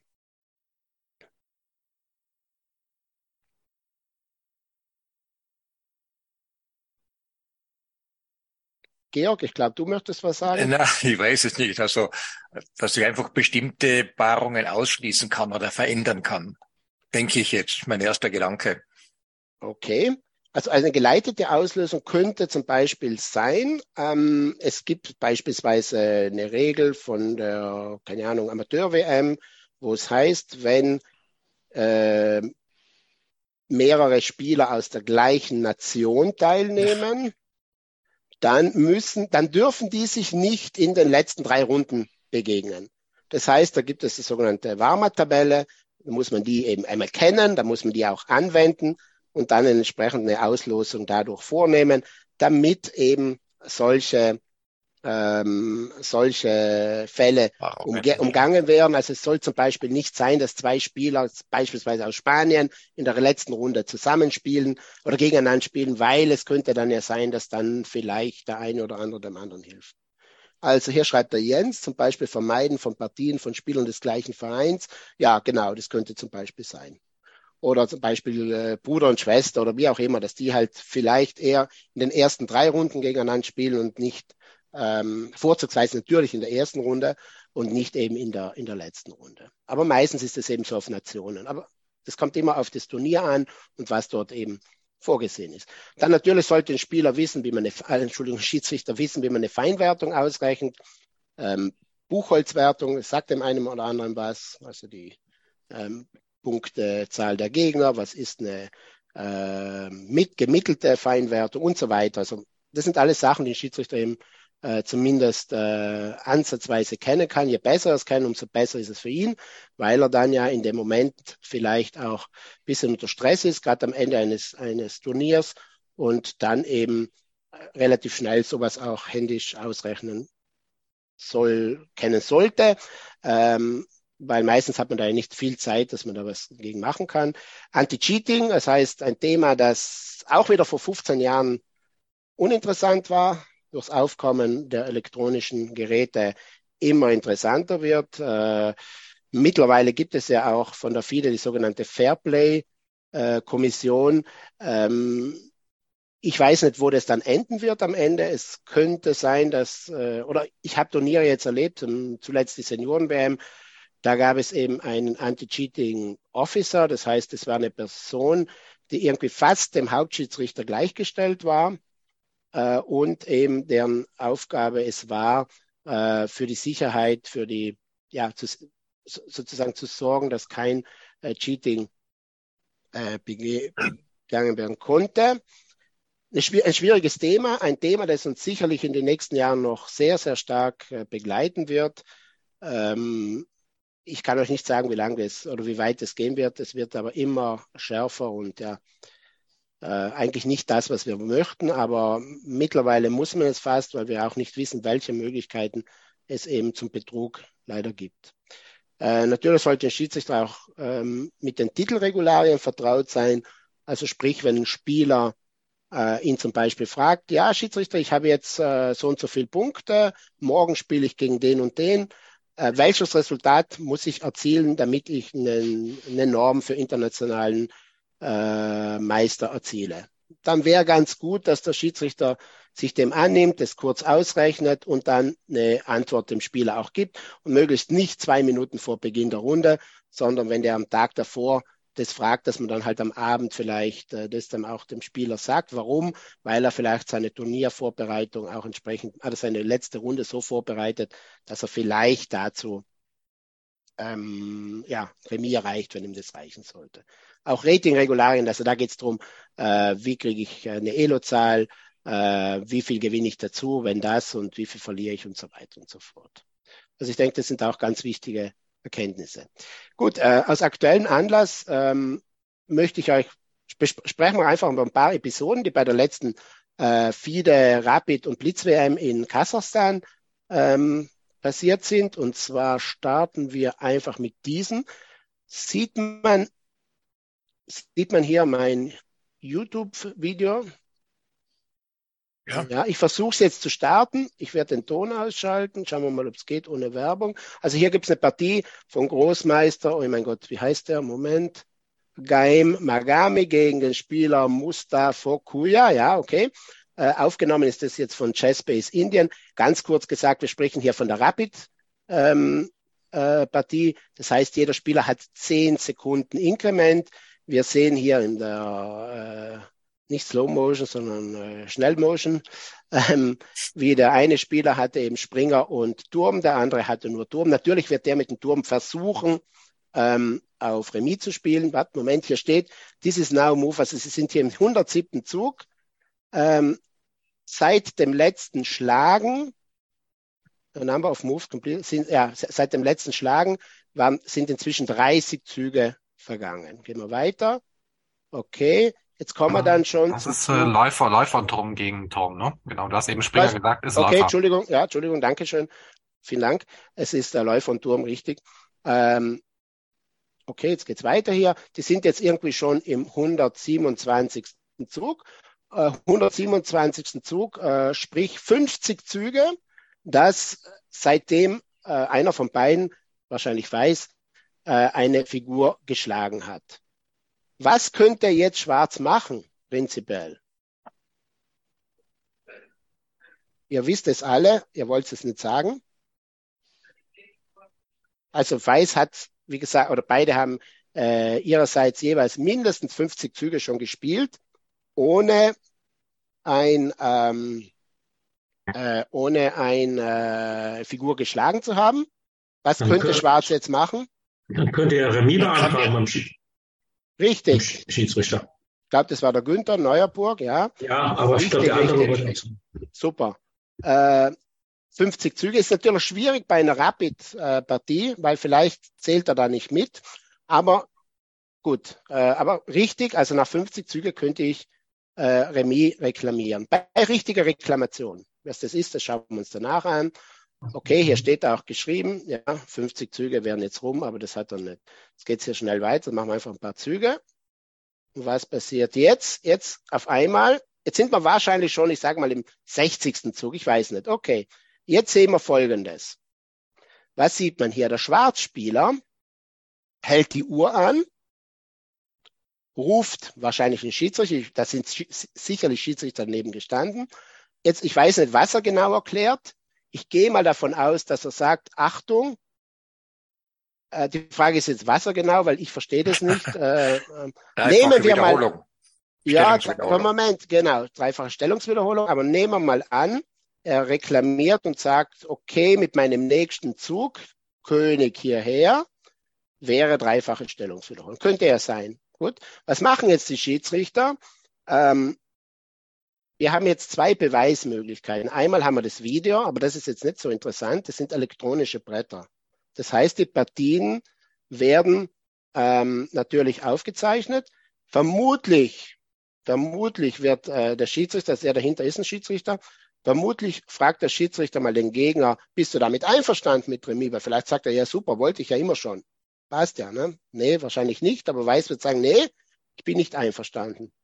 Jetzt, was passiert? Jetzt kommt hier die stellvertretende Hauptschiedsrichterin, die hat auf ihrem Laptop die ganze Partie oben, schaut sich das Ganze jetzt an. Wahrscheinlich, äh, wahrscheinlich fragt jetzt mal den Gegner nach, was willst du überhaupt? Wir erkennen dann irgendwann, seht ihr das jetzt? Er zeigt jetzt, aha, ich wollte das reklamieren. Wahrscheinlich gibt es ja auch eine sprachliche Barriere, weil der Spieler rechts spricht vermutlich nur Russisch oder Mongolisch, ich weiß jetzt nicht. Ähm, jetzt wird diskutiert, was auch immer. Jetzt kommt die Schiedsrichterin, das ist die Anna Srebrenitz, die schaut jetzt hier auf dem Laptop an. Daneben sehen wir auch schon, ich bin jetzt nur ein bisschen schneller, damit wir da weiterkommen. Daneben steht links von ihr der Hauptschiedsrichter des Turniers. Dahinter war auch noch der Matchschiedsrichter. Alexander Retzky war das. Auf jeden Fall, ich weiß nicht, was sie dann weiter diskutieren. Jetzt sehen wir dann irgend, seht ihr das? Schauen sich jetzt das Ganze an. Wahrscheinlich bis sie das erste Mal diese Stellung erreichen und dann schauen sie, ob sie diese Stellung wirklich dreimal erreicht haben. Aber Anna sagt dann hier, Moment. Nein, nein, die Stellung ist nicht dreifach dieselbe. Okay. Dann sagt Weiß jetzt, ja, was machen wir jetzt mit der Uhr? Wie schaut das aus? Was muss jetzt der Schiedsrichter machen? Wie würdet ihr als Schiedsrichter jetzt vorgehen? Also die Reklamation als solche war korrekt, nur war es eben nicht dreifache Stellungswiederholung. Also ich, ich vermute, wenn ich das richtig erkenne, hat der Weiße nur noch 30 Sekunden und äh, für die falsche Reklamation bekommt er jetzt eine Zeitstrafe, die mindestens ja jetzt eine Minute ist und Nein. müsste eigentlich verloren haben dadurch, durch Zeit. Nein, mittlerweile tut man nirgends mehr eine Zeit abziehen. Hast du das nicht vorhin erzählt oder habe ich das missverstanden? Dann habe ich es falsch erzählt oder, Okay, oder sorry. missverstanden. Dann habe ich es wirklich, wenn, wenn dann habe ich es falsch erzählt. Es wird immer eine äh, Zeit für den Gegner dazugezählt. Das heißt, Ach so, dann habe ich das gedacht, nee, du hast es richtig erklärt, ich habe es falsch. Ja, ja, aber, stimmt, stimmt. aber, aber Nabil, äh, bis vor ein paar Jahren, ich kann mich jetzt nicht mehr erinnern, welches Jahr, gab es effektiv dafür, wenn du bis zu einer gewissen Zeit gab es auch einen Abzug. Das hat sich aber Macht ja auch geändert. Sinn. Macht ja auch Sinn, wenn ich das kurz noch ein, einfügen, das stimmt ja auch. Ich bin, ich bin ja völlig auf dem Holzweg. Weil man würde sich dann nie mehr zutrauen, irgendwie etwas zu sagen, weil man das Gefühl hat, wenn ich das jetzt falsch sage, habe ich dadurch die Partie verloren. Andersrum ist es so, wenn der, der Gegner nochmal eine Zeit Gutschrift bekommt, hat man ja immerhin nochmal die Chance, glaube ich, ne, weiterzuspielen und, und, und auch zu reklamieren, ohne dass man da Angst hat, haben muss zu verlieren. Ah, das macht ja auch Sinn. Ich habe es Genau. mir selbst erklärt, vielen Dank. Genau, gut, super. Gut, äh, weiß, also die Aufgabe von Schiedsrichter ist jetzt auf der einen Seite ähm, äh, ist, ist jetzt auch, also die Frage ist jetzt ja auch vom äh, Schachunion Innsbruck, auch Ermahnung möglich? Nein, in diesem Fall ist Ermahnung nicht genug. In diesem Fall ist es ganz, ganz klar. Äh, Schachregeln sagen da ganz klar, falsche Reklamation bei dreifacher. Hier werden äh, zwei Minuten für falsche Moment, immer noch zwei Minuten, weil das Turnier wurde ja noch 2022 gespielt. Das heißt, hier wird der Schiedsrichter jetzt eingreifen und dem weißen Spieler zwei Minuten auf die Uhr dazu tun. Schauen wir mal, ob es stimmt. Wir sehen, der Schiedsrichter geht hin. Moment, ja, jetzt hat er ungefähr vier Minuten 15, davor war er bei zwei Minuten irgendwas. Schiedsrichter hat richtig gehandelt, hatte ich jetzt eigentlich keine Zweifel, aber äh, wenn das Turnier heuer gespielt wird, 2000 23, dasselbe Turnier und dasselbe Situation. Was wäre dann dazu gekommen? Eine Minute. Richtig, richtig, super. Äh, genau, da wäre nur eine Minute. Auch noch eine Frage. Der hat ja jetzt die dreifache Stellungswiederholung reklamiert, zu der es ja nicht kam. Der Schiedsrichter hat ja jetzt gesagt, es sind keine dreifache Stellungswiederholung. Ja. Hätte er denn sagen können, ach ja, Momente mal, es sind aber auch 50 Züge, obwohl er erst was anderes reklamiert hat? Oder müsste man diese, die zweite Reklamation dann auch zurückweisen? Er würde einen Zug machen und könnte dann erneut Remis beantragen. Äh, ich würde es erst auf jeden Fall zurückweisen und sagen, gut, äh, du machst zunächst, also ich sage gar nichts, ich sage, nee, du hast jetzt dreifache reklamiert und um das geht es hier. Das heißt, ja, ich, ich habe schon verstanden, ja, er muss dann noch einen Zug und dann kann er es reklamieren, ja. Ja, also nicht darauf hinweisen, das natürlich nicht. Nein, nein, nein. Das ist ganz klar, das steht außer Frage. Genau. Okay. Aber auf jeden Fall abwarten dem nächsten Zug, dann kann er es ja reklamieren. Wobei der Spieler, das Schwierige ist ja bei, äh, wenn man es nicht mitschreibt, 50 effektiv mitzuzählen. Also da, das ist schon schwierig, ja. Wobei in so einem Fall würde ich immer, wenn ich jetzt der Spieler wäre, zumindest einen Zug, bevor ich matt werde, würde ich dann noch irgendeinen Zug machen, oder nicht einen Zug machen, sondern äh, die Uhr stoppen und sagen, mit dem nächsten Zug gibt es die 50, kommt die 50-Züge-Regel zum Tragen. Maximal wird es da überprüft und dann wird gesagt, nein, stimmt nicht, okay, dann habe ich eh verloren. Und sonst habe ich vielleicht das Glück, dass ich gerade noch die 50 äh, geschafft habe. Ich weiß nicht, ob das verständlich ist. Das ist jetzt nur so ein Trick, den äh, wir wissen, aber vielleicht nicht alle. Sehr guter Hinweis. ja. Gut, dann geht's jetzt hier weiter. Wie wir ja schon gesagt haben, wir sind ja schon im 60. Zug, was auch immer. Jetzt passt mal auf, was hier passiert. Machen wir gerade weiter. Okay, jetzt Achtung, was steht hier geschrieben? Schwarz gibt auf. Schwarz sieht im nächsten Zug, ihr seht ja, Turm auf, äh, was ist das? Äh, äh, ist das jetzt ja, die Scheide von Schwarz? Das heißt auf ähm, F8 matt. Und, und Schwarz sagt, ja, das kann ich eh nicht mehr parieren. Gibt genau. auf. Okay. Ja. Jetzt geht's aber weiter. Also prinzipiell meint man jetzt ja 0, äh, 1-0 und fertig. Ne? Ihr seht jetzt hier, die Uhren, der Schiedsrichter trägt sogar schon ein, 1 zu 0 hier. Dann werden die Uhren, also die Figuren werden gestellt. Ihr kennt es ja, wenn beide Könige auf Weiß sind, heißt es 1 zu 0. Ähm, Aber jetzt. Da war wahrscheinlich der 75. Zug schon erreicht. Kann richtig. das sein? Wenn der 75. Zug erreicht ist von jedem, dann ist automatisch Remis, auch wenn danach noch was gezogen wird. Bei, ab, ab 50 kann man reklamieren, wenn man will, haben wir ja gerade besprochen, aber ab 50 ist, äh, ab, Entschuldigung, ab 75 ist laut den Regeln automatisch Remis. Das heißt, es kommt gar nicht zur Aufgabe, weil die Partie eigentlich durch dieses Remis schon vorher entschieden ist. Richtig, richtig, perfekt. Ich hätte es nicht besser sagen können. Ein Hinweis vielleicht noch, Natürlich muss man auch bei 75 Zügen draufkommen. Warum? Es wird wahrscheinlich, man wird immer fast sicher da draufkommen, weil es schaut sich vielleicht ein Schiedsrichter auch an. Aber es ist nicht immer so logisch, weil bei gerade mal bei Langzeitpartie, ja gut, wahrscheinlich trotzdem, weil das nicht die längste Partie ist und dann schaut man sich dann trotzdem nochmal an.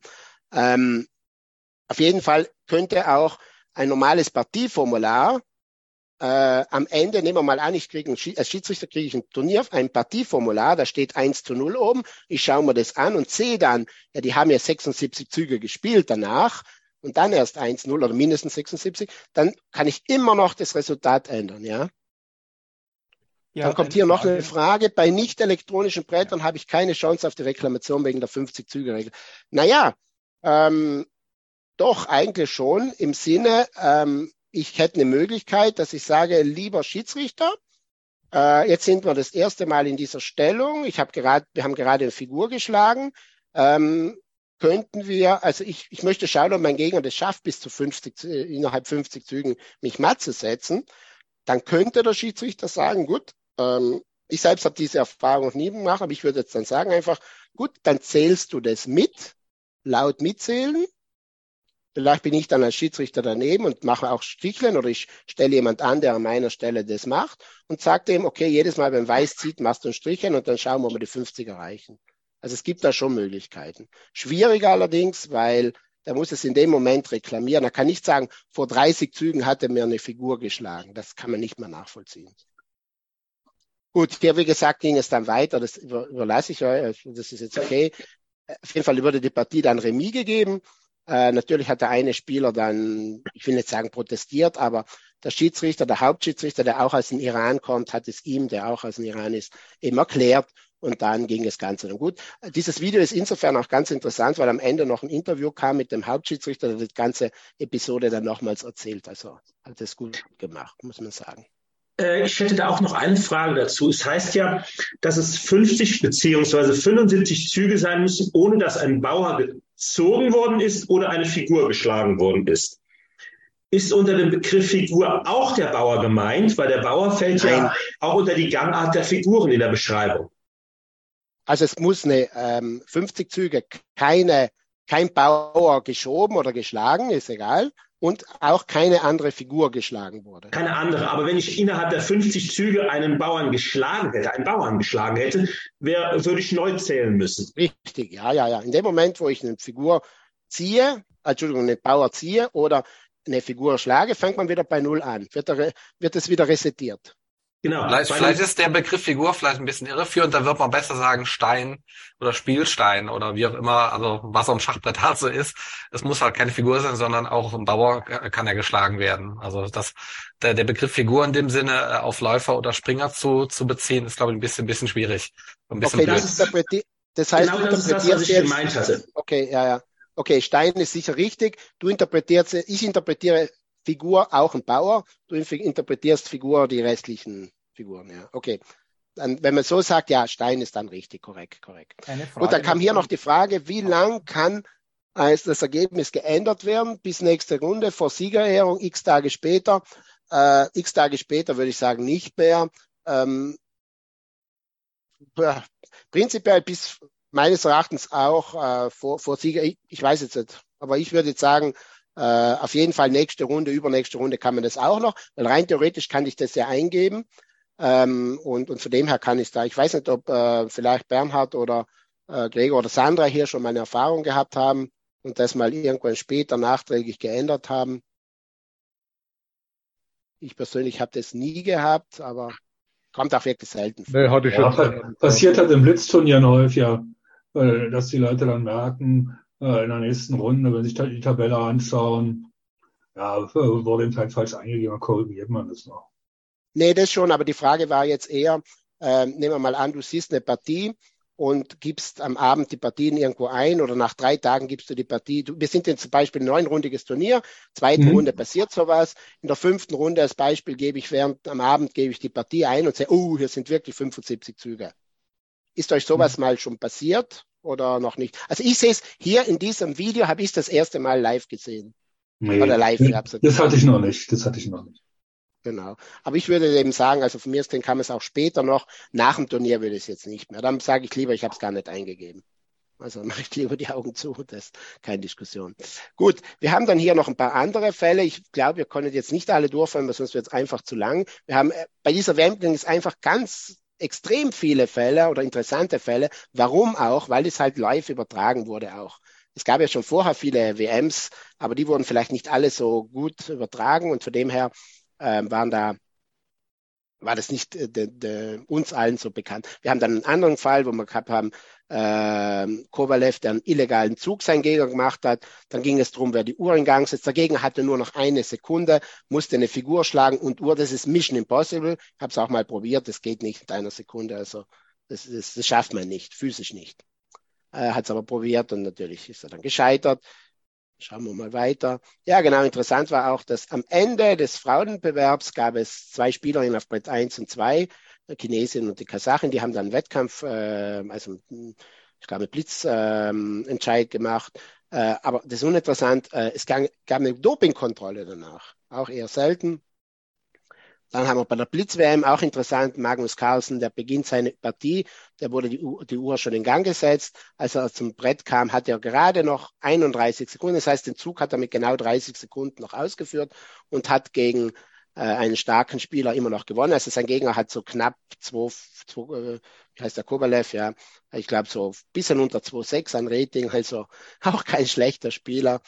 Äh, einmal wurde auch äh, Nepo äh, wird verwarnt bezüglich des Dresscodes, weil er einfach so ein T-Shirt anhatte bezüglich, äh, ja, ich weiß nicht, irgendwie Argentinien, WM und so weiter, Fußball-WM und so weiter. Dann hat man hier noch einen Fall. Der ist meines Erachtens ein bisschen auch diskussionswürdig. Hier war ähm, Adli, der eine Zeitüberschreitung hatte, äh, hat allerdings reklamiert, dass die Freunde von diesem jungen Spieler, den wir hier rechts sehen, anscheinend von außen gesprochen hätten und gestört hätten. Die Schiedsrichter haben dann dem Adli nochmal zwei Sekunden dazugegeben, oder zwei Sekunden gegeben und da konnte die Partie weiterführen. Am Ende ist dann Remis ausgegangen. Auch ein eher seltener Fall. Und dann, das, das ist eine Kuriosität, und zwar äh, stelle ich mir die Frage, ob das eine Neuigkeit ist in der Schachgeschichte. Zum ersten Mal hat ein Zug rückwärts äh, wurde als erster Zug ausgeführt. Und zwar, wie kam es dazu? Wir sehen hier ganz links im Bild einen ja, einen Sponsor wahrscheinlich, der den ersten Zug ausführt, B4. Äh, Weiß lässt den Bauer da stehen. Äh, Karls sieht man, der, der lacht darüber. Auf der anderen Seite sehen wir Dubov und Giri. Die fangen dann an zu diskutieren mit ihm. Und der erste Zug, den Carlsen macht, ist B4, B3 und dann, also seine Uhr wird in Gang gesetzt. Dann macht er den Zug B4, B3 und setzt seine Uhr in Gang. Also ich glaube, meines Erachtens ist es das erste Mal in der Schachgeschichte, es ist eine Kuriosität, dass jemand mit einem Rückwärtszug äh, sozusagen eine Partie beginnt. Aber ich kann mich auch täuschen, vielleicht gab es da auch, schon mal. Gut. Ja, jetzt haben wir wirklich ein paar Fragen. Hat jetzt doch ein bisschen länger gedauert. Ganz ein einfacher Zug. An euch. Kann ein Zug zum Beispiel äh, en passant schlagen, Rochade, Schlagen einer gegnerischen Figur oder Bauernumwandlung auch mit zwei Händen ausgeführt werden. Kann, äh, wenn ja, dadurch, kann ja, darf nicht. Bitte? Er darf nicht, laut den Regeln darf immer nur eine Hand benutzt werden. Zum Ziehen, zum Schlagen, zum Tauschen, zum Umwandeln immer nur mit einer Hand. Sehr gut. Also ich sehe hier schon ein paar Nein, Nein. Und auch mit gleicher Hand auf die Uhr drücken. Genau. Also mit gleicher Hand auf die Uhr drücke ist richtig. Allerdings, wenn ich mit einer anderen Hand auf die Uhr drücken würde, wäre das kein illegaler Zug, sondern ich könnte dafür verwarnt bzw. eine Strafe kriegen, aber nicht wegen einem illegalen Zug. Okay? Das ist klar, nur dass es verständlich ist. Also ja. korrekt ist die Aussage, also hier gibt es zwei Artikel, die ganz, ganz klar das regeln. 4.1, jeder Zug muss mit einer Hand alleine ausgeführt werden. Und 7.5.4, das ist eine relativ neue Regel, also die seit äh, Juli 2017 ähm, gibt es die, benutzt ein Spieler zwei Hände zum Ausführen eines einzigen Zuges und drückt er die Uhr, wird dies wie ein regelwidriger Zug behandelt und entsprechend bestraft. Das heißt, gerade bei Blitzpartien ist es sehr, sehr schwierig, mit einer Hand das Ganze durchzuführen, teilweise. Vor allem bei Bauernumwandlung. Also da gibt es wirklich Fälle, äh, ja, da sieht man, das sieht man es manchmal. Frage zwei: Darf ich jederzeit Figuren zurechtrücken, welche schlecht auf dem Brett positioniert sind? Also wenn jetzt Figuren irgendwo links, rechts am Brett stehen, ich glaube, der Jens hat es gerade geschrieben. Nur wenn ich am Zug bin und dann muss ich das auch vorher ankündigen. Äh, Jadub oder Al-Jas. Nein, nur wenn ich am Zug bin, jawohl. Dann war noch die Frage, ob man nur die eigenen Figuren oder auch die des Gegners zurechtrücken darf oder ob man den Gegner auffordern darf, seine Figuren zurechtzurücken. Okay, das schauen wir uns dann gleich an. Bitte, falls ich es vergesse, äh, sag's mir nochmal. Ähm, also nur der Spieler, der am Zug ist, darf eine oder mehrere Figuren auf ihren Feldern zurechtrücken. Vorausgesetzt, er sagt Shadup oder eben ich korrigiere oder I adjust. Also ich kann nicht einfach sagen, okay, jetzt bin ich, jetzt richtig mal äh, von den äh, 32 Figuren am Anfang oder nach drei Zügen für, durch mal fünf, sechs richten. Nee, ich muss da schon sagen, Achtung, ich korrigiere. Ähm, Gerd, auf deine Frage, ja, ich kann auch die vom Gegner äh, richten, wenn ich meine, dass die schlecht positioniert sind. Immer, wie gesagt, ich muss am Zug sein. Immer vorausgesetzt, ich sage Shadup oder ich korrigiere. Allerdings sollte das dann schon ein gewisses, gewisses Maß annehmen, wo ich dann nicht bei jedem Zug äh, im, im äh, Strafraum sozusagen des Gegners herumwühle. Äh, also das muss schon klar sein. Denn es gibt nämlich Artikel L5, der sagt ganz klar, es ist verboten, den Gegner auf irgendwelche Art abzulenken oder zu stören. Dazu gehört auch ungerechtfertigtes Antrag stellen äh, auf Remis und so weiter. Äh, lassen wir den zweiten Teil, das ist jetzt uninteressant. Ähm, also wenn ich jetzt bei jedem Zug oder jedem dritten Zug äh, irgendwo fünf Figuren meines Gegners und auch von mir zurechtrücken muss, dann kann es als Störung interpretiert werden. Da kann schon mal passieren, dass ein Schiedsrichter gefragt wird. Ähm, da ist jetzt ein bisschen Fingerspitzengefühl meines Erachtens ähm, äh, erforderlich. Moment, das heißt, Gegner dürfen auch nicht mit den Figuren in den Spielen. Ja doch, die Figuren, die geschlagen sind, also ich nehme mal, an, der äh, Tore Bosse, der meinte jetzt Figuren, ähm, die heraus sind, doch, die kann man schon in der Hand und vielleicht auch rumstören. Wenn jetzt das den Gegner stört, dann muss man halt wieder als Schiedsrichter versuchen, da eine, ähm, eine Lösung zu finden. Also dass man vielleicht sagt, du schau, das stört deinen Gegner, ähm, mach das bitte vielleicht nur, wenn du am Zug bist, nicht wenn dein Gegner am Zug ist oder so eine so einen Mittelweg da zu finden. Aber es ist ich habe dazu eine Frage. Ja. Muss ich meinen Gegner darauf hinweisen, dass das stört, oder kann ich das über den Schiedsrichter oder muss ich das sogar über den Schiedsrichter machen? Ich würde es über den Schiedsrichter machen, dann ist klar. Genau, das heißt also, ich halte die Uhr an und gehe dann zum Schiedsrichter und sage dann, so und so ist das. Genau. Kann ich machen, ich kann die Uhr anhalten. Äh, jeder Spieler kann prinzipiell jederzeit die Uhr anhalten. Es ist danach der Schiedsrichter, der entscheidet, ob das äh, gerechtfertigt war oder nicht. Also ich kann zum Beispiel nicht die Uhr anhalten und sagen, ich muss jetzt mal rausgehen auf die Toilette. Also ist klar. Dafür, also wie gesagt, das ist immer wichtig. Prinzipiell kann es anhalten, aber es ist der Schiedsrichter, der dann entscheidet. Weil nehmen wir mal an, äh, Sie machen das bei jedem Zug oder äh, jeden fünften Zug, dann sage ich irgendwann, nee, Moment, ich glaube, hier ist jemand anders, der stört. Und gebe vielleicht dem Gegner eine Zeit oder Ihnen eine Zeitstrafe. Okay, hier habe ich auch, wenn ein Spieler, also Interpretation, wenn ein Spieler dies zu oft macht, zum Beispiel jeden zweiten, dritten Zug, dann kann dies auch als Störung interpretiert werden. Und äh, der Schiedsrichter kann das ahnden, ahnen, äh, zum Beispiel verwarnen, könnte den Gegner sagen, ja, Moment, äh, so geht das nicht. Ab sofort möchte ich, dass du es. Eine Lösung ist folgendes. Ich hatte das, also das Problem auch mal. Was habe ich da dem Spieler gesagt? Ja, ist kein Problem. Jedes Mal, wenn du eine Figur riecht, also ich habe dann gemerkt, dass er es öfter gemacht hat, der Gegner hat dann das reklamiert, dann habe ich dem gesagt, okay, ihr Gegner, ihren Gegner stört, es gibt folgende Lösung, wenn sie das machen, ohne die Uhr anhalten, rufen sie mich und in meiner Präsenz entscheiden wir, ob die Figur zu richten ist oder nicht. Denn der hat nämlich auch Figuren, die wirklich schon gut positioniert sind. Nochmals, danach ist nie mehr passiert. Keine Ahnung warum. Es ist alle, hat alles funktioniert. Ähm, Vielleicht noch ergänzend von mir, das sieht man bei dem Blitzturnier, bei der Blitz-WM sehr oft, dass die Spieler, wenn sie so nervös sind in der Schlussphase auch ganz schnell spielen, auch nachdem sie gezogen haben, um die Uhr gedrückt haben, nochmal schnell irgendwas zurechtdrücken, obwohl die Figur eigentlich mit dir steht. Das sind so Reflexhandlungen. Das machen selbst so Spieler wie Nakamura, hat das oft gemacht, ohne Jadub zu sagen. Und hier dieser iranische Spieler, den wir eben in dem Beispiel hatten, hat es auch ein paar Mal gemacht. Mhm. Das ist so eine Unart, dass so alle drei, vier, fünf Züge passiert das, wo die dann, wenn es ganz schnell geht, am Schluss ziehen und dann immer wieder noch irgendwie kurz auf die Figur tippen, nachdem sie schon die Uhr gedrückt haben. Also das sieht man ganz oft. Es wird relativ selten reklamiert, aber das hat so eine Unart äh, auch von, von Spielern. Man sieht es auch so bei Schnellschachturnieren auf Amateurebene sehe ich sehr häufig, äh, dass das gemacht wird. Und äh, also man zieht, drückt die Uhr und rückt dann nochmal schnell zurecht. Ähm, so un, ja, ist halt eine Unart. Die, die sieht man immer mal wieder. Also okay. Also selbst bei selbst bei Großmeistern sehe ich das auch äh, gelegentlich. Mhm, mh, genau.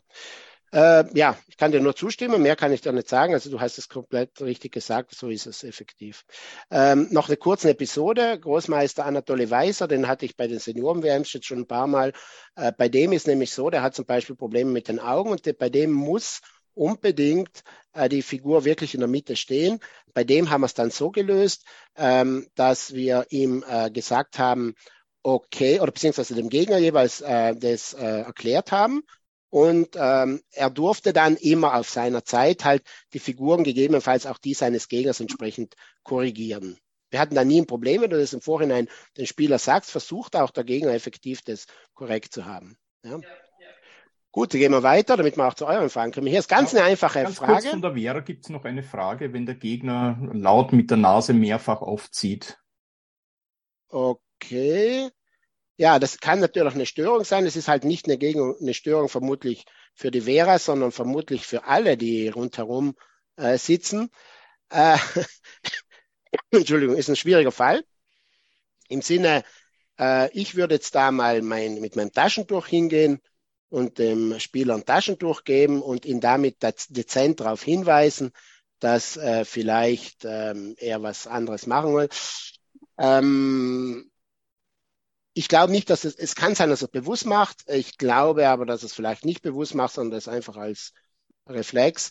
Ähm, man muss schauen, wie die Tische da sind, was, was man eventuell machen kann, versuchen vielleicht den einen Tisch äh, irgendwo anders hinzustellen. Besteht auch eine Möglichkeit, also die Brett, das Brett irgendwo zu verschieben. Ähm, vielleicht auch den Gegner äh, fragen, äh, stört es dich? Weil es vielleicht kann es ja sein, dass den Gegner, von dem der die Nase hochzieht, überhaupt nicht stört und nur die rundum sitzen. Äh, und von dem her könnte man so eine Lösung finden, dass man den vielleicht irgendwo anders hinsitzt, wo er weit entfernt von den anderen ist. Ja, das habe ich jetzt auf dem Turnier in Kelheim erlebt. Also der äh, Spieler hat alle überall gestärkt, aber der Schiedsrichter sagte, er kann damit nichts machen. Und alle, die gegen den gespielt haben, haben ihm verloren. Okay. Äh, was ich dann in dem Fall, gerade jetzt in der Covid-Zeit, was ich da noch machen würde, äh, ich würde dem jetzt sagen, ähm, ich biete Ihnen hier eine Maske an, vielleicht auch dort wieder dezent hinzuweisen, Achtung, das stört.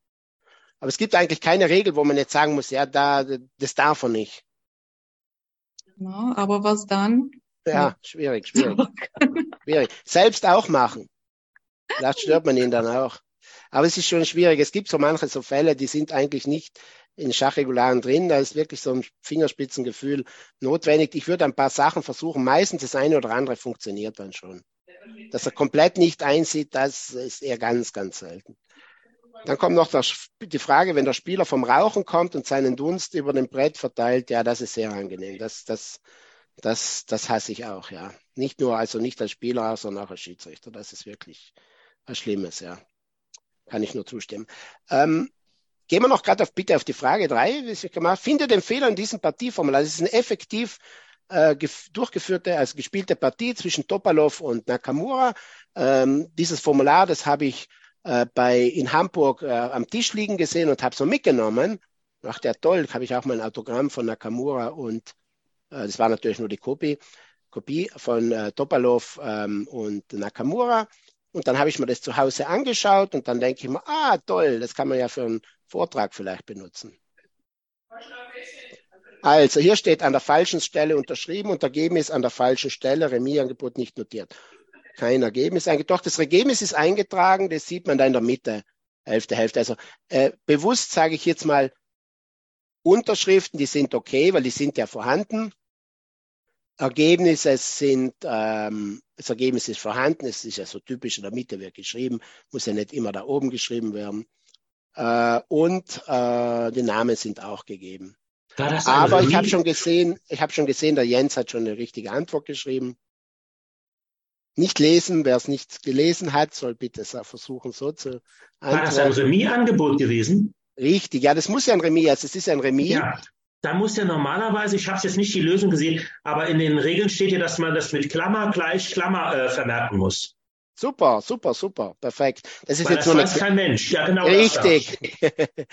ja, doch, das Ergebnis ist eingetragen. Aber Beide Spieler müssen ein Remis, also es gibt zwei, sogar zweimal wird es in den Schachregeln äh, vermerkt.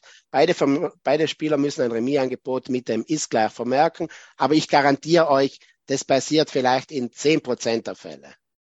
Also gerade die letzte, das letzte Remis-Angebot, ja, ja, Remis und dann schnell die Hand geben und gib ihm. Also das findet man sehr, sehr selten. Aber das war eben, für mich war das spannend, um auch zu sagen, ja gut, auch die äh, Top-Großmeister, die machen dieselben Fehler wie mir. Gut, auf jeden Fall, es ist äh, zweimal sogar unter C12, also äh, wird es auch einmal angewiesen. Gut.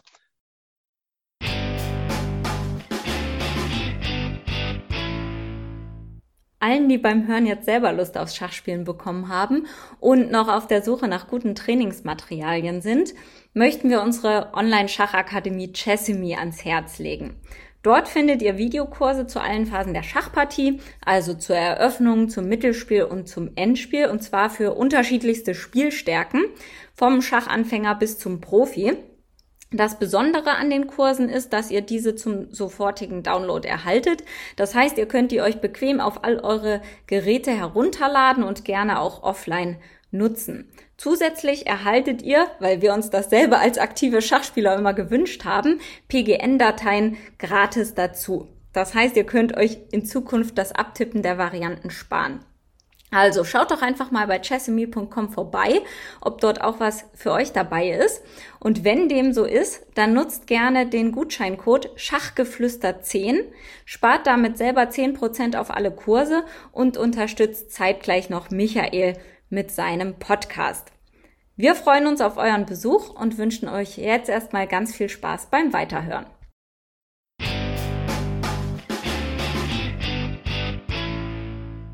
Dann jetzt kommen wir zu Fragen von euch. Die ersten drei. Und zwar fangen wir mal an mit den Fragen von dem Alfred Wallner. Ist der Alfred hier? Sollen wir mal schauen? Äh, ja. Ja, gut. Dann gehen wir mal ein. Also, da haben wir eine Frage. Äh, ich lese jetzt mal ganz schnell vor. Wenn ein Spieler, der am Zug ist, seinen Bauern auf die von seiner Anfangsstellung entfernte Reihe zieht, muss er diesen als Teil desselben Zuges gegen eine Dame, Turmläufer oder Springer derselben Farbe äh, austauschen. Dieses wird Umlandungsfeld genannt. Die Auswahl des Spielers ist nicht auf bereits geschlagene Figuren beschränkt. Dieser Austausch eines Bauern für eine andere Figur wird Umwandlung genannt. Die Wirkung der neuen Figur tritt sofort ein. Okay, das ist die Schachregel. Also 3751 bis 3. Praktisches Problem. Keine Ersatzfigur ist vorhanden. Spieler, der umwandelt, ist in hochgradiger Zeitnot. Vorgangsweise bei Anwesenheit oder Abwesenheit eines Schiedsrichters gibt es Unterschiedfalls mit oder ohne Inkrement. Gut, ich gebe euch die Frage zurück, bevor ich sie beantworte, weil das kann man sicherlich immer beantworten. Er kann die Uhr anhalten und müsste dann, wenn der Schiedsrichter da ist, den Schiedsrichter rufen und sagen, ich hätte gerne eine, zum Beispiel Dame in der Regel oder was auch immer. Ja. Genau. Was er nicht tun darf, ist also, wenn er zum Beispiel eine Dame möchte, dass er einen Turm nimmt und den auf den Kopf stellt. Das geht definitiv nicht, wenn er eine Dame haben will. Wenn kein Schiedsrichter da ist, ja, würde ich vorschlagen, Uhr anhalten und ähm, hm, ja, gucken, ob sonst wo irgendwo eine entsprechende Figur steht, auf dem Nachbarbrett oder sowas, die bereits geschlagen ist. Ich glaube, mich braucht es ja gar nicht mehr hier. Ihr schafft es ja alles ohne mich. Sehr gut. Super.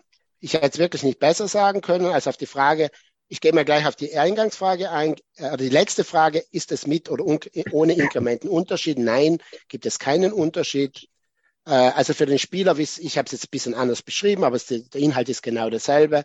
Für den Spieler genügt es, die Uhr zu stoppen und den Schiedsrichter zu rufen, dieser bringt dem Spieler dann die gewünschte Figuren und der Schiedsrichter startet die Uhr. Also mein, es, es steht nirgends geschrieben, dass der Schiedsrichter die Uhr starten muss. Es kann auch der Spieler. Ich würde immer vorschlagen, okay, Moment, seid ihr bereit? Dann starten wir jetzt, äh, dann starte ich die Uhr. Das ist einfach besser. Dann geben wir das Signal, dass es wieder weitergeht. Also wir als, Entschuldigung, ich als Schiedsrichter in dem Moment, sage ich mal.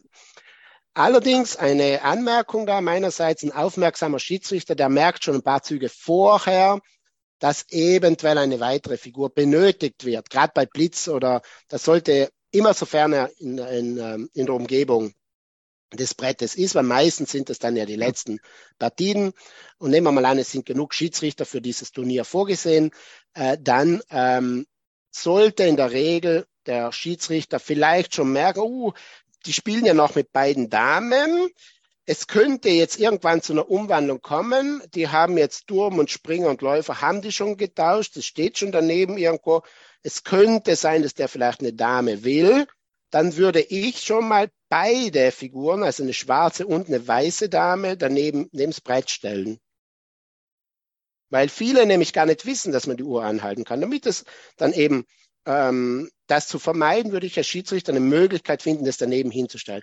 Nehmen wir mal an, es stehen alle Figuren, also es, es wurde noch keine Figur geschlagen, also nur Bauern vielleicht geschlagen, aber keine Figur und es droht eine Umwandlung, dann könnte ich mir auch vorstellen, den, den äh, also Turm, Läufer, Springer und Dame daneben äh, aufzustellen. Warum auch nicht? Wobei, da muss man sagen, wahrscheinlich ist das also eher in einem frühen Turnier, also frühen äh, Spielstadion und von dem her hätte er dann auch effektiv genug Zeit, um was ähm, zu fragen. Äh, noch ein Hinweis. Nehmen wir mal an, der, Schieds, der Spieler hält die Uhr an und ruft den Schiedsrichter und sagt ihm, ich bräuchte eine weiße Dame. Okay, ich bringe ihm die weiße Dame. Nehmen wir mal an, oder nein, Frage, muss er dann die weiße Dame einsetzen, also umwandeln? Oder kann er dann immer noch Turmläufer oder Springer ähm, in Turmläufer oder Springer umwandeln? Er muss nicht, nur nicht in eine Dame umwandeln, er kann es noch überlegen, aber sobald die Dame das Brett berührt oder das Spielfeld, dann gilt es. Richtig. Super. Ja, ja, super. Sehr gut beschrieben. Hm? Sehr gut, sehr gut, sehr gut, sehr gut. Könnte ich auch nicht besser sagen. Gut, und wie gesagt, das andere auch, wenn der Gegner nicht, also wenn kein Schiedsrichter ist, dann, wie gesagt, einfach die Uhr anhalten und entsprechend selber suchen. Vielleicht dem Gegner kurz erklären, ich gehe jetzt gerade eine andere Figur, Figur, damit er weiß, warum hält er jetzt die Uhr an. Das erklären und dann weiter geht's. Uh, kurze Zusatzfrage. Meistens ist das in der Zeitnot am Ende einer Partie, wo auch Zuseher dabei sind. Kann ein Zuseher eine Figur vom Nebenbrett herstellen? Äh, ich würde das versuchen zu, also es wird wahrscheinlich das auch in der Praxis passieren. Ich würde versuchen, das zu vermeiden, weil das könnte dann schon wieder wie ein Einsehen aussehen. Nehmen wir mal an, der stellt ihm einen Turm dahin, weil er sagt, uh, wenn der eine Dame macht, dann ist jetzt eh äh, das, das ist dann schon ein bisschen, äh, von dem her sage ich ja, ich gebe ihm mehrere aus, weil ich gebe ihm keinen Hinweis, auch nicht einen dezenten. Aber prinzipiell in der, das, das wird in der Praxis kommt es leider auch vor, ja. Aber immer nochmals, wenn, wenn du genug, wenn genug Schiedsrichter sind, immer unter der Voraussetzung, weil natürlich, wenn ich ein Blitzturnier 3 plus 2 und ich habe bei 60 Spielern einen Schiedsrichter oder, oder bei, bei 80 Spielern einen Schiedsrichter, das ist nicht genug. Ich muss auf der einen Seite vielleicht schon die Ergebnisse entgegennehmen und auf der anderen Seite schauen, das, das geht nicht. Da muss man schon eine gewisse Anzahl an, an Personal auch haben, damit es äh, funktioniert. Dann haben wir hier im Chat kurz gesagt, Turm ist Turm auch verkehrt, ja. Ich sage das immer in der Einleitung bei Blitzturnieren, ihr könnt es auch mal probieren, einen Springer umgekehrt aufzustellen. Wenn der stehen bleibt, ist er trotzdem ein Springer. Oder mit dem Läufer kann man es auch probieren. Gut, die nächste Frage immer von Herrn Wallner. Äh, ja, die Spieler müssen die Schachuhr angemessen behandeln. Es ist verboten, draufzuhauen, sie hochzuheben, die Uhr auf den Ziehen und umzuwerfen. Ein unangemessener Umgang wird gemäß Artikel 12.9 bestraft. Praktisches Problem. Spieler befindet sich in hochgradiger Zeitnot. Gegner nicht in Zeitnot wirft die Uhr um. Vorgangsweise immer wieder dieselbe, bei Schiedsrichter, ohne Schiedsrichter. Gibt es Unterschiede mit Inkrement oder ohne? Gut, die Frage gebe ich wieder zurück. Was sind eure Ideen dazu? Wobei eine Sache gleich vorweg. Äh, eine elektronische Uhr, die sind ja schon flach, wie man die umwerfen will, das habe ich mir jetzt auch gedacht, wie, wie, wie kriegst du das zusammen? Also da musst du wirklich schon akrobatisch sein oder bewusstes gemacht haben. Bei einer mechanischen Uhr, da ist es relativ einfach, das kennen wir, bewusst oder unbewusst kann die mal umfliegen, ja. Aber elektronische Uhren können wandern. Da gab es eines dieser Videos äh, von dem Blitz, äh, von dem Blitzturnier, von der WM, wo die Spieler beide auf die Uhr draufgehämmert haben, ganz verrückt. Und man sieht zu Beginn des Videos steht die Uhr ein Zentimeter neben dem Brett und am Ende der Partie steht sie fünf Zentimeter vom Brett, so einen halben Zentimeter an der Tischkante. Man hat sich während des Videos gesehen, wie die Uhr äh, mit jedem Zug nach hinten gewandert ist. Das war ganz interessant zu sehen. Also okay. ein paar Züge mehr, dann wäre sie vom Brett gefallen. Das war ganz witzig. Hm, okay, für den Besitzer der Uhr wahrscheinlich weniger, aber für uns Zuschauer, ja. Na gut, aber nochmal ist die Frage zurückzukommen hier.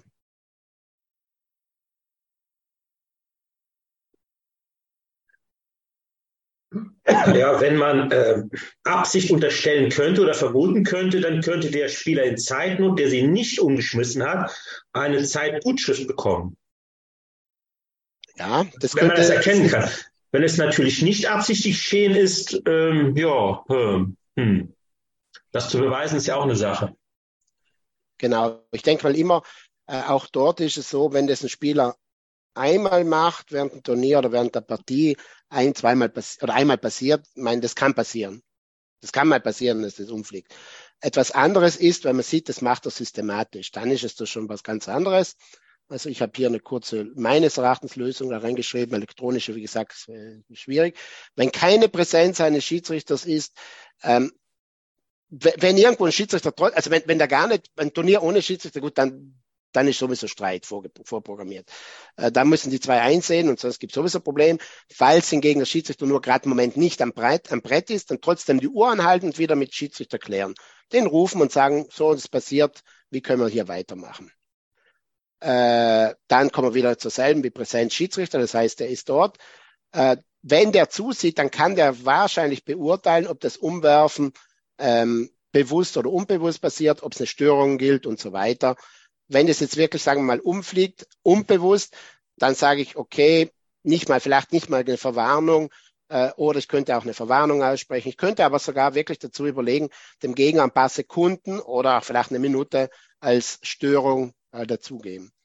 Ganz schlimm finde ich es allerdings, wenn jemand, ihr kennt es ja, endlich hat er eine gewonnene Stellung, ist jetzt 70 äh, Züge lang unter Druck gewesen, der Gegner lässt irgendwo eine Dame stehen und jetzt auf einmal zeigt er, wie gut er ist und mit jedem Zug wird die Uhr so hart gedrückt, dass du meinst, wenn sie nochmal drückt, dann ist es beim Unterboden durch. Also ihr kennt es ja wahrscheinlich, sind so immer dieselben Klassiker. Da habe ich auch schon mal die Uhr angehalten und den Spieler auf die Kosten der Uhr hingewiesen haben gesagt, ist kein Problem, die Uhr gehört mir. Äh, ab sofort kannst du sie gerne haben, 75 Euro, dann gehört sie dir. Okay, das hat funktioniert. Aber man muss einfach manchmal mit solchen äh, Lappalien einfach die Leute auch, auch mal auf den Boden der Tatsachen zurückbringen. Gut. Ähm, Frage drei.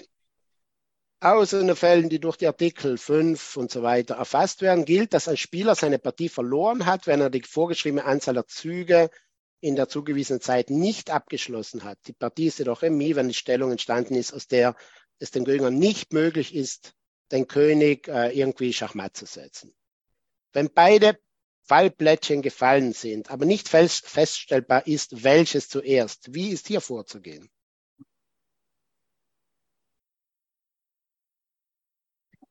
Was denkt ihr?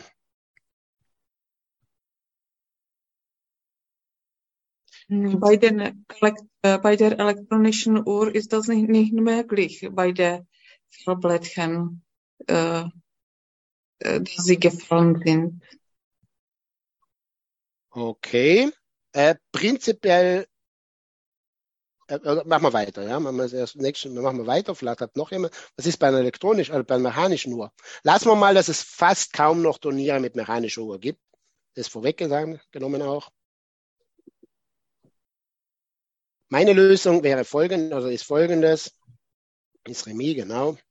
Also elektronischen Uhr, hier ist zu erkennen, welche Uhr zunächst abgelaufen ist, wie Vera richtig sagt. Das heißt, es blinkt ein Fähnchen.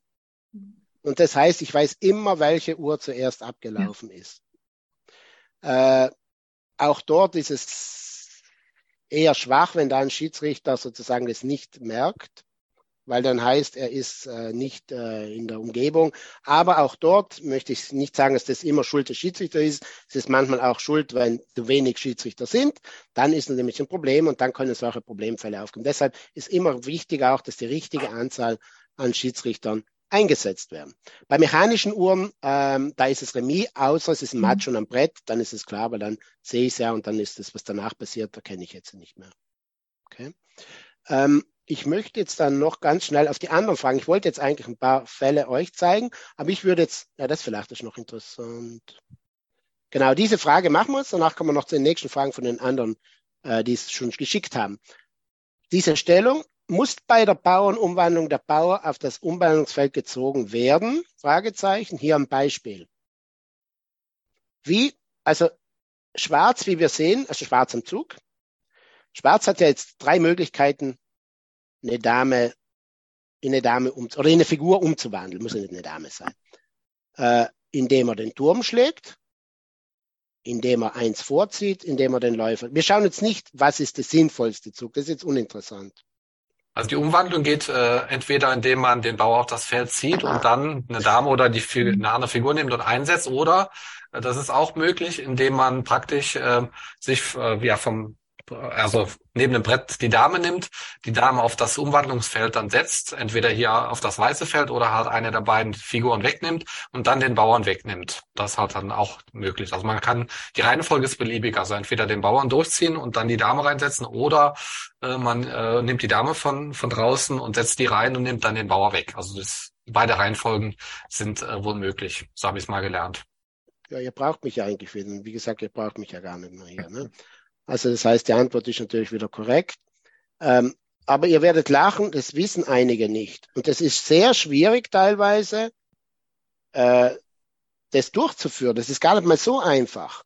Man meint, es ist einfach, aber es ist gar nicht mal so einfach. Und nochmals ganz wichtig, alles mit einer Hand. Wenn ich hier mit zwei Händen das durchführe, dann ist es wieder wie ein illegaler Zug. Wenn es das zweite eine Mal Ausnahme, passiert. Eine Ausnahme ist, also ich kann mit der rechten Hand mit die Dame vom Brett, also neben dem Brett äh, nehmen, tue sie dann in die linke Hand und Ja. setze die mit der linken Hand aufs Brett. Also das haben wir auch schon gesehen, wo man dann beim Blitz äh, mit der einen Hand spielt und mit der anderen Hand sich die Dame dann schon mal nimmt, in die in die Hand nimmt. Und wenn man dann umwandelt, wird das äh, unterm Brett äh, praktisch oder manchmal auf dem Brett von der einen Hand in die andere gegeben und dann äh, halt umgewandelt. Das geht Ja, ja, das, das, ist okay, okay. Das passt, aber ich muss dann natürlich den Bauer auch mit der linken Hand vorher gezogen haben. ja, ja, genau. Ja, genau, genau. Also wir sehen jetzt hier zum Beispiel, hier habe ich auch wieder ein Video, das schauen wir uns jetzt nicht an, aber wenn wir gerade schauen, ist jetzt hier eine Partie gewesen, Nakamura Savchenko. Seht ihr, was ich hier sehe? Zwei Hände. Man- Es ist jetzt schwierig hier, das zu erkennen, aber man sieht, mit der linken Hand hat er den schwarzen Bauer, den zieht er einen nach vorne, mit der rechten Hand setzt er schon die Dame ein. Falsch. Hat hier wahrscheinlich, der- und was hier sehr schwierig ist, als Schiedsrichter das teilweise zu sehen. Also es geht, aber teilweise verunsichert man dadurch die Spieler noch mehr, also auch den, den Gegner noch mehr, weil der das auf einmal ja gar nicht mal gecheckt hat. Da muss man sich schon sehr sicher sein, dass das passiert ist. Mir ist das einmal passiert, ich kann mich erinnern, in der, äh, das war mit, mit Normalzeitpartie, äh, dann habe ich eingegriffen. Äh, Ich hatte dann zum Glück einen Schiedsrichterkollegen, der neben mir war, der hat es mir bestätigt, weil nämlich beide Spieler und alle, die rundum gestanden sind, haben es gar nicht mal gemerkt. Weil es war da relativ neu, dieser, dieser äh, Regel und äh, war halt so. Der Herr Wallner hat noch eine Figur, äh, Entschuldigung, Figur, noch eine Frage gehabt. Oder habe ich das jetzt falsch kopiert?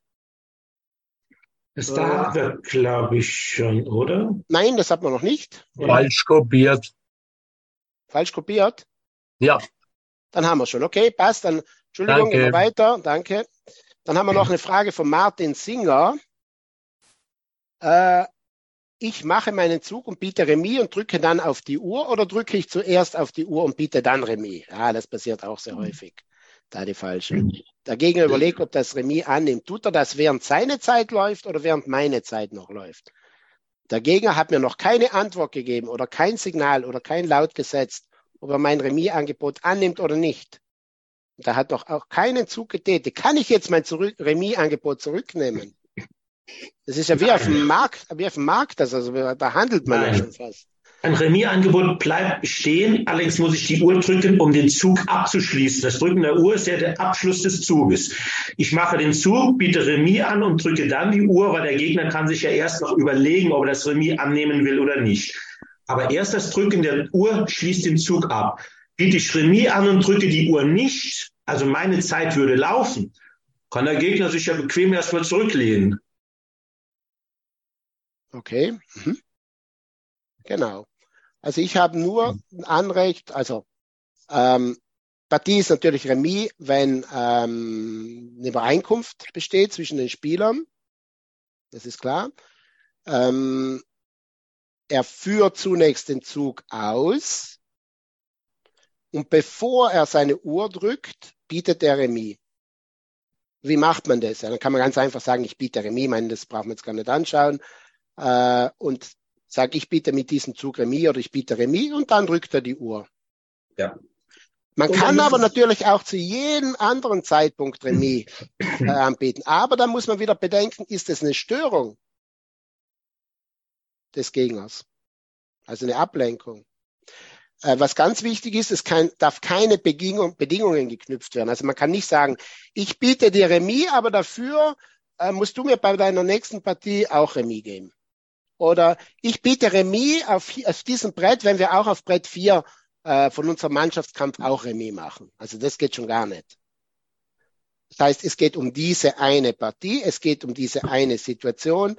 Ich kann jetzt Remis anbieten.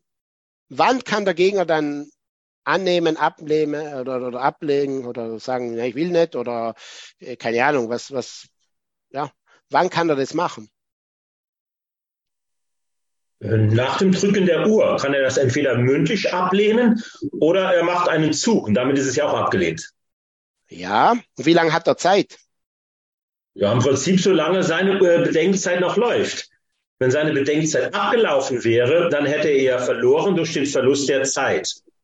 Wenn ähm, ich noch genügend Figuren auf dem Brett hätte, die ihn sonst äh, matt setzen könnten, theoretisch. Perfekt. Wenn ich nur noch den König habe und der Gegner lässt seine Zeit ablaufen, dann kann ich definitiv auch die Partie ja nicht mehr gewinnen durch Zeitablauf. Genau.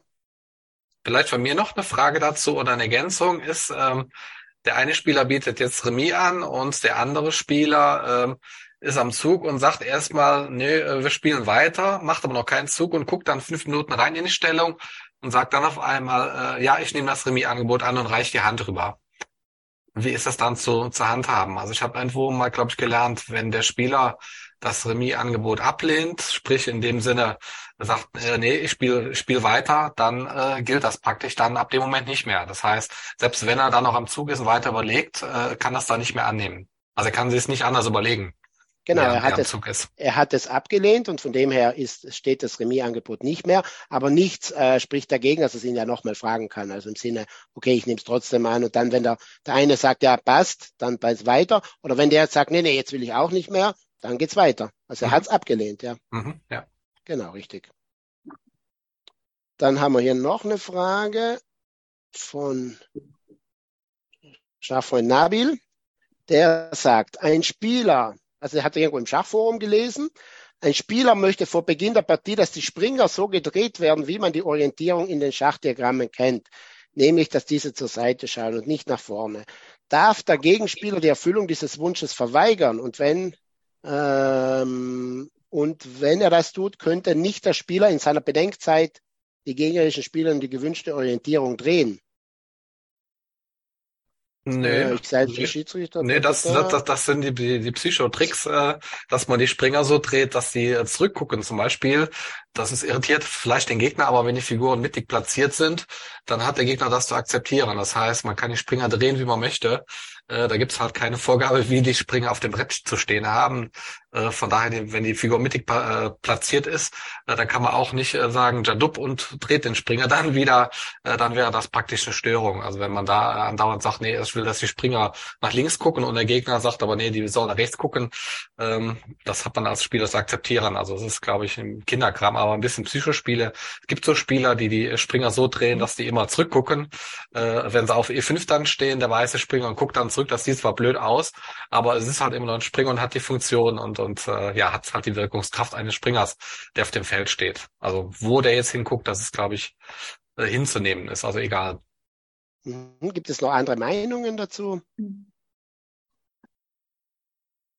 Ja, noch besser ist es, wenn ich weiß, dass ich gegen einen Perfektionisten spiele, dann stelle ich die Springer äh, gegengesetzt. Oder einer schaut nach vorne und einer nach links. Dann weiß ich, das wird die die ganze Zeit ärgern. Gegen einen Monk, oder? genau. Ja, also meine Interpretation dazu ist folgendes. Ähm, ich würde mal prinzipiell einfach beide Gegner fragen, also äh, Gegner fragen, ob es für ihn in Ordnung ist, wenn es so ist. Kann ja sein, dass der sagt, super, wenn ich endlich mal jemanden habe, der es auch so haben will wie ich, also warum mal nicht fragen? Also ich, ich habe immer diese Bedenken, dass Leute Angst haben zu fragen. Warum mal nicht fragen? Aber wahrscheinlich wird der dann sagen nein. Und dann sage ich einfach, jeder orientiert seine Springer nach seinem Wunsch. Fertig. Wenn der eine sie will nach hinten und der eine will sie beide nach links oder den linken nach oder den rechten nach links und den linken nach rechts, dann ist es seine ähm, Entscheidung. Ja, ja. dazu habe ich aber eine Frage. Also ähm, ich komme später ans Brett. Der, Spiel, der, der, der, mein Gegner hat die Springer so hingestellt, wie er das jetzt möchte. Meine auch. So. Jetzt bin ich irgendwann ja am Zug. Die Springer stehen aber akkurat mittig zentriert auf dem Feld. Ich habe also keine, keinen Grund, theoretisch die, die, die, die, ähm, die Springer ähm, zurechtzurücken. Aber ich will sie zurechtrücken, weil ich eben nicht möchte, dass der Spiel, dass der Gegner mir aufoktroyiert, wie ich diese, die, die, die Springer zu stellen habe. Also nehme ich sie, drehe sie wieder andersrum, so wie ich es möchte. Jetzt ist der Gegner am Zug. Und der macht das dann einfach wieder so rückgängig. Das ist dann irgendwann eine Störung, habe ich recht? Ja. Ja, das, das kann man machen und da würde, das, ja, das, das Kinderkram, genau. Aber das ist eine Störung. Ja, natürlich ist das Kinderkram, aber äh, worauf ich hinaus will ist, ähm, es wird ja mittlerweile alles versucht. Auch sowas. Genauso ja, wie Nase hochziehen dauernd oder mit dem Tisch wackeln oder sonst irgendwas. Und irgendwie muss man ja dieser Sache Einhalt gebieten. Und ich, meine Frage war vielleicht mh, hm, äh, stellvertretend für alle anderen Störungen. Irgendwann ist es eben so weit, dass man den Schiedsrichter holt und sagt, hier, das ist etwas, was mich stört ist überhaupt kein Problem. Ich würde das sogar anders, also ich würde, wenn ich jetzt spiele, würde ich Folgendes machen. Ich bin nicht am Zug, mein Gegner ist am Zug, ich stehe auf und würde es dann schon dem Schiedsrichter erklären. Wir haben folgende Situation, mein Gegner macht es immer wieder, dann würde ich als Schiedsrichter dann, während Sie am Zug sind, würde ich dann den anderen mal zu mir holen und sagen, jetzt komm mal her, schau. Ihr Gegner hat mir das so erklärt. Oder ich würde es wahrscheinlich erst einmal sagen, gut, Sie machen jetzt Folgendes, Sie richten das jetzt beim nächsten Zug mit Chadup, ich bin daneben, dann schauen wir uns das an. Und wenn die wieder gedreht sind, dann habe ich auch eine, einen Beweis, dass das, was Sie mir gesagt haben, ja auch richtig ist, weil Sie könnten mir ja auch einen Blödsinn erzählen, äh, wird dann, wenn er, also wenn Sie wieder im Zug sind, in einem anderen Moment sagen, kommen Sie mal mit, äh, wir haben diese Geschichte hier, äh, ich würde vor, ich, also mein Vorschlag ist, Sie berühren Ihre eigenen Figuren und die anderen nicht. Wenn Sie die andere berühren, dann möchte ich, dass Sie mich rufen, mich oder meine Kollegen rufen. Der macht es immer. Super, also sowas, super Hinweis. Super Hinweis. Also bitte das hilft immer, mir schon sehr. Ja, die, die Möglichkeit, das dass man, genau, man muss nicht immer die Uhr anhalten. Man kann auch, wir haben ja bei einer Normalzeitpartie, hat man ja zwei Stunden Bedenkzeit Minimum. Wie oft von der Bedenkzeit vom Gegner sitzt man denn selbst? Ich meine, ich bei mir selbst wahrscheinlich eine Viertelstunde, äh, bin dreiviertel Stunde oder äh, fast zwei Stunden unterwegs. Äh, und in der Zeit kann ich ja mal mit den anderen sagen, diesen Fall haben wir oder so und so und das gefällt mir nicht. Äh, natürlich, der Schiedsrichter muss auch sicher sein, dass das, was Sie gesagt haben, auch richtig ist, weil ich kann nicht wegen jeder Anschuldigung dem anderen gleich eine Strafe geben. Also, super. Danke. Ja, Sehr okay. gut dahin. Haben wir damit? Okay, super. Dann haben wir noch eine Frage. Achso, das ist meine Frage. Jetzt gehe ich nur noch auf die letzte Frage, die wir gehabt haben. Danach können wir noch die anderen fangen. Der Herr Neuerburg. Ah, ja, super. Äh, wie steht denn, wie stehen denn, und das ist jetzt eine gute Frage, da bin ich froh, dass ich jetzt, jetzt den Gregor auch hier habe und die anderen Kollegen. Wie stehen denn die Schiedsrichter zur elektronischen Notation einer Partie oder gibt es da überhaupt schon Informationen, Weisungen, Regeln und so weiter? Im Arbiters Manual äh, habe ich dazu nichts gefunden. Ja, da findet man noch nichts, weil das ist ja erst jetzt in der neuen Regelung äh, drinnen. Ja, das habe ich also heute auch gelesen. Heute habe ich gelesen in der englischen Version, dass da äh, ein Hinweis ist unter der Nummer, oh Gott, wo habe ich denn hingelegt? Äh, da ist das auch erwähnt. Ja. Das so war es unter 8.3 des Scoresheets und so weiter, ein Electronic Scoresheet with an evident, ah nee, das war das mit dem Defekt oben bei 8.1.1.2. Äh, Certified Electronic Score Sheet. Das heißt also, das soll wohl kommen. Da gibt es ja diese Firma Clono, die sowas anbietet. Habe ich nur gelesen. Aber da war ich interessiert davon, das hat mich interessiert. Aber wie gesagt, im Arbeitermanual hatten Sie aber auch schon gesagt, das ist ja noch etwas älter, da ist es noch nicht erwähnt. Und da darf ich mal fragen, ob es was Neues gibt. Genau, da kann es noch gar nicht erwähnt gewesen sein, weil es ja, wie mhm. gesagt, äh, erst jetzt äh, offiziell in den Schachregeln ja. drinnen ist. Okay. Aber das ist schon ähm, länger geplant. Also ich hatte 2019 ja. mal ein Schiedsrichterseminar, da war aus Armenien dieser äh, starke Schiedsrichter, sehr gute. Und der hat da damals von berichtet, dass man dran arbeitet, dass es da halt Regeln vergeben soll. Das war 2019 schon. Das ist schon einige Jahre her, aber mittlerweile ist es dann doch schon ein paar Schritte weiter. Genau, also die genau. Pläne gibt schon länger. Genau. Ja, die FIDE hat das ja auch beschrieben. Das ist ja offensichtlich laut einer FIDE-Weisung auch zulässig. Die habe ich auch hier irgendwo ausgedruckt.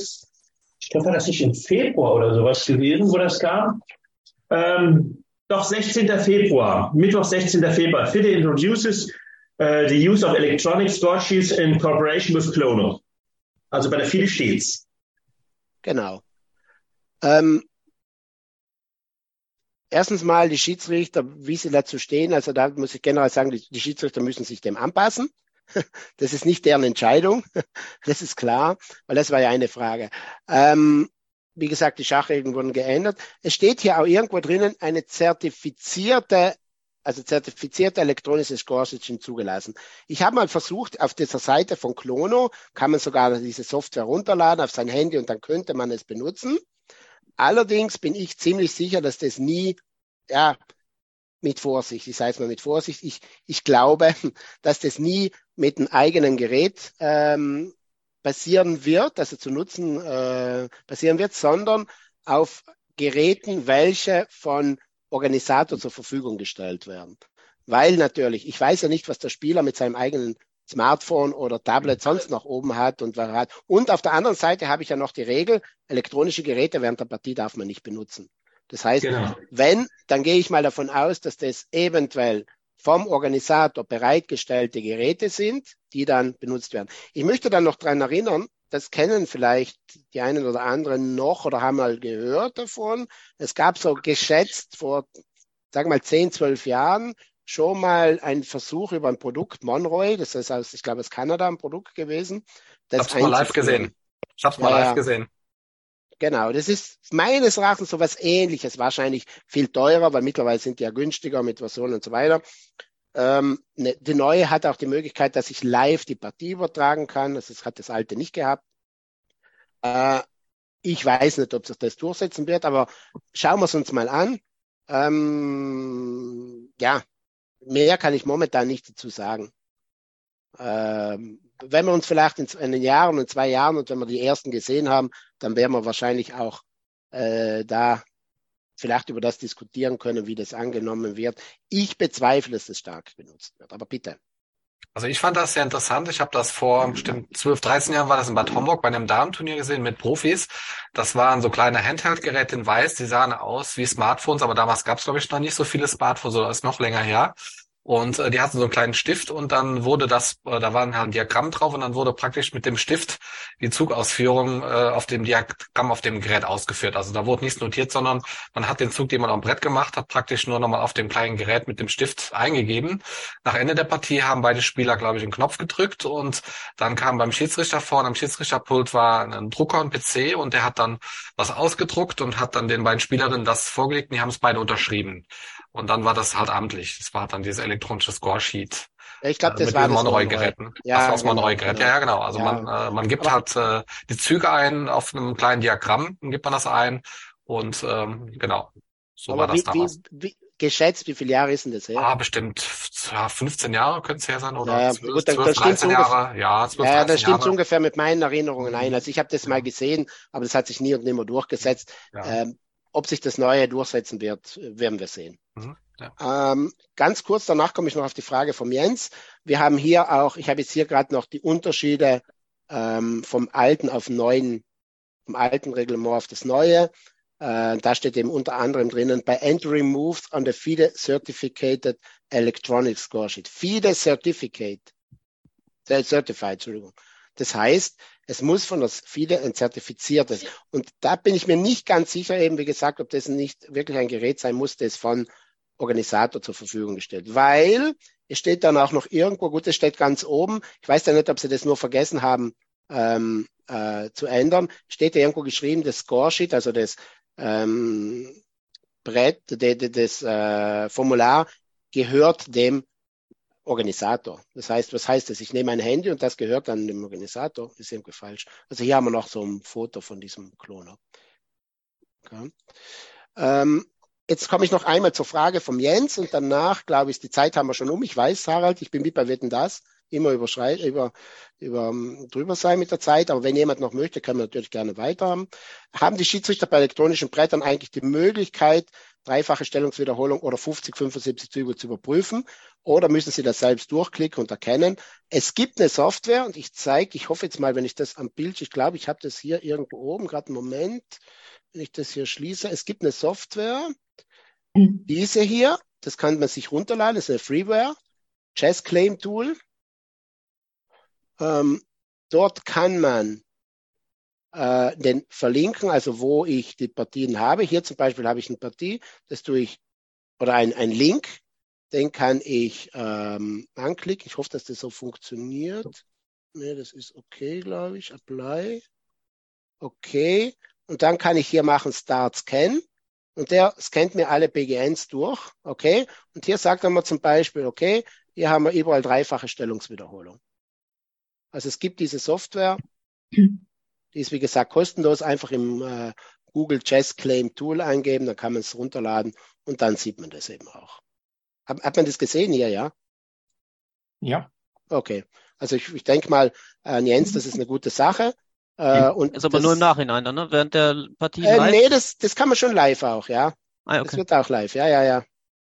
Äh, ich habe es jetzt live nie benutzt, aber Moment, wie gehe ich das jetzt wieder hier an? Hier, glaube ich, ne? Aber ähm, wie gesagt, Gut, das also ist äh, ein unvollständiges PGN halt gegebenenfalls, ja, was man halt eingibt, ja, genau, okay. Ja, ja, genau, genau, genau, genau. Moment, ach so, hier muss ich dann nochmals. Moment, wie geht das hier so und äh, fünf und so haben wir es dann hier. Genau.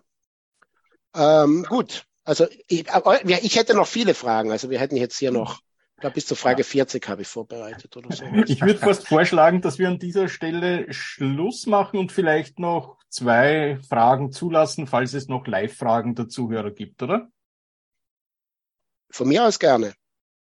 Hat jemand noch eine direkte Frage, die ihm unter den Fingern brennt, ohne die er heute Nacht nicht gut schlafen kann? Dann würde ich vorschlagen, stellt sie jetzt noch. Ich hätte noch eine, ja. Ja, bitte, Jens. Also ich bin äh, selbst kein guter Schachspieler und habe wenige Partien mit Notationspflicht gespielt bisher.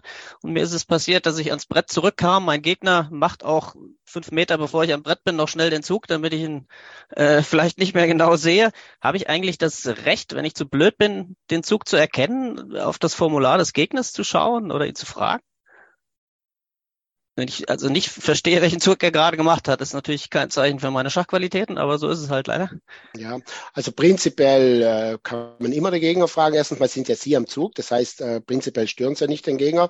Sie hätten aber noch eine Möglichkeit. In dem Fall haben Sie auch Anrecht, ihn zu fragen, ob er Ihnen gerade im Moment das Partieformular gibt.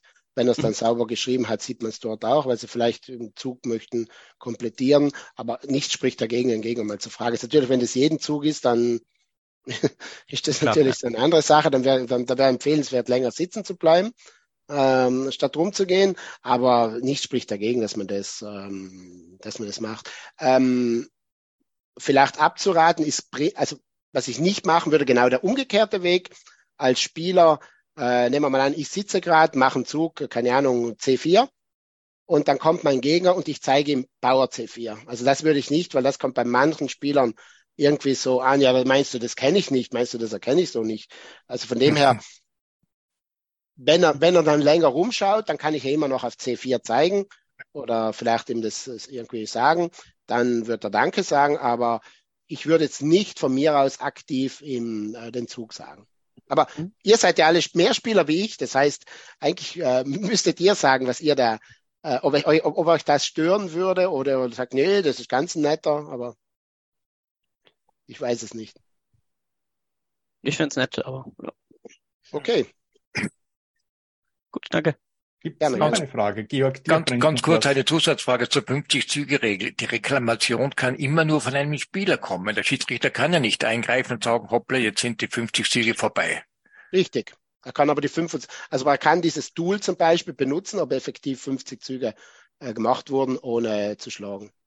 Ich weiß, es gibt ja bei den neuen Live-Brettern gibt's ja, da zeigt mir der Laptop an, bitte dreifache Stellungswiederholung. Ja, das heißt, der Schiedsrichter kann nicht sagen, hoppla, jetzt ist Remis. Nein, nein, nein, nein, nein. Aber, aber auf Anfang, also ich, ich sage zum Beispiel eine, eine Erfahrung, was ich eben gemacht habe bei der Europameisterschaft, im äh, Team-Europameisterschaft, da äh, hatten wir eben das folgendermaßen, wir waren Schiedsrichter auf zwei Match, das heißt vier plus vier, also acht Begegnungen. Entschuldigung, acht, ja, acht Einzelbretter sozusagen. Und äh, es wurde dann so ausgemacht, auf den, auf den Brettern, wo die elektronischen Bretter sind, da hat jemand eben dieses Tool oben und der überprüft dann gleichzeitig, ob es eine dreifache Stellungswiederholung ist oder fünffache oder 50 Züge Regel. Äh, und gerade bei den Spitzenbrettern haben gesagt, es macht ein bisschen blöden Sinn, wenn man danach sagt, jetzt gehen wir darüber und kontrollieren, ob wirklich eine dreifache ist oder wie auch immer. Und ähm, dort hatten wir dann das eben so gemacht, wenn einer eine dreifache Stellungswiederholung reklamiert habe, hat, dann habe ich als Schiedsrichter diesen Zug ausgeführt. Also nehmen wir mal an, der eine sagt, wenn ich jetzt Turm D1 mache, dann ist dreifache Stellung. Dann habe ich als Schiedsrichter Turm D1 ausgeführt, habe dann äh, rübergeschaut. Die hat, meistens habe ich ja vorher schon eine Ahnung gehabt, da könnte jetzt eine dreifache sein. Bitte überprüfen wir dieses Brett oder bleib bitte mehr bei diesem Brett. Hab dann rübergeschaut und die hat mir dann das Okay gegeben, ist dreifache, weil weiß, die wusste ja, wir haben über das kommuniziert und dann haben wir dem zugestimmt. Maximal bin ich rübergegangen schauen, äh, habe das gemacht. Natürlich äh, auf normalen, im normalen Turnier sollte man das eigentlich nicht machen. Da sollte man sagen, Brett bleibt hier, daneben ein Brett, dort wird aufgestellt, spielt ja bis das erste Mal es erreicht habe, das zweite Mal es erreicht, das dritte Mal, weil ja auch schaut muss, äh, muss ja auch schauen, ob äh, die gleichen Zugmöglichkeiten sind, der gleiche Zug. Aber wie gesagt, das haben wir nur bei den Spitzenbrettern, weil wenn ich sage mal ein Rajapov mit 2,57 gegen einen anderen Spieler mit 2,27 spielt, ist halt bisschen blöd, dass man sagt, jetzt sitzt er euch irgendwo anders hin und, und schaut, ob das wirklich dreifach ist. Einmal hatte ich einen Fall, da weiß ich jetzt immer, wie die Partie war. Die haben, die wollten miteinander gar nicht reden, die zwei. Und ich habe gesehen, die Dreifache haben sie mit Sicherheit schon erreicht. Ich war aber nicht sicher, ob sie die Fünffache schon erreicht haben. Da machst du jetzt blöde Figur im Sinne, jetzt hätte ich nur blöde Figur machen können, entweder dass ich eingreife oder dass ich nicht eingreife. Ich bin mir ziemlich sicher gewesen, dass sie nur die Vierfache haben oder viereinhalb bin dann so ein bisschen nervös auch geworden, soll ich jetzt lieber rübergehen schauen oder soll ich da bleiben? Zum Glück muss ich sagen, nach dem viereinhalbten haben sie dann untereinander sich die Hand gegeben und das hat gepasst. Ich hätte es wirklich richtig, mit Glück äh, richtig äh, gehabt, aber ich bin mir nicht ganz sicher gewesen, ob wir beim dreieinhalbten oder viereinhalbten waren, weil auf den Formularen haben die so beschissen geschrieben, dass man das natürlich nicht verstanden hat und dann machst du eine blöde Figur, wenn du zum Beispiel, wenn es so wäre und du greifst nicht ein oder äh, es wäre nicht und noch, also es wäre noch schlimmer, es wäre nicht und du greifst ein. Also das wäre dann ganz schlimm. Maximal hätte ich gesagt, gut, warte, sechsfache gehen inzwischen rüber fragen und, und so schauen wir an. Aber wie gesagt, war genau, wäre eigentlich richtig gewesen und mit Glück muss ich sagen, in dem Fall. Beim, Aber, äh, beim European Chess Club Cup in Meierhofen, da war es sehr extrem, ähm, da habe ich dreimal sogar den Fall erlebt bei einem eigenen Team, ähm, das rekonstruiert werden musste. Beide Spieler waren sich einig, wir hatten dreimalige Stellungswiederholungen, es war aber wegen der Sofia-Regel 30 Züge keine Remis. Äh, und da musste halt bei jedem dieser drei Fälle, äh, musste an einem Brett rekonstruiert werden. Da war halt so ein kleines Nachbarbrett, äh, so auf Fußboden auf dem Stuhl deponiert und dann mussten die Spieler halt äh, in Anwesenheit des Match-Schiedsrichters die Stellung reproduzieren, also ja, nachspielen äh, vor seinen Augen und dann hat er das erste abgenommen. Also die Spieler waren sich einig, wir haben dreifach Stellungswiederholungen, wollten Handshake machen und am Partieformular war so leserlich, war wirklich alles sauber, aber der Match-Schiedsrichter hat immer darauf bestanden, nein, es muss am Brett immer vor seinen Augen gezeigt werden, dass die Stellungswiederholung dreimal Brett war. Das war sehr streng, die Regel.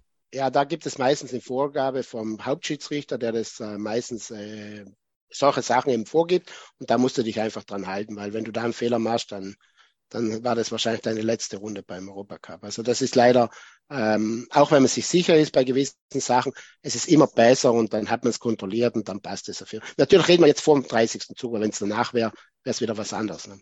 Klarerweise. Ja, meine Lieben, ich denke, wir sind eine halbe Stunde drüber und wir haben gehört, der Gerhard hätte noch 40 Fragen. Ich denke, das ist eine gute Idee, den Gerhard dann einfach noch einmal einzuladen und noch ein Seminar zu machen, zumal hier das Interesse ja scheinbar groß ist.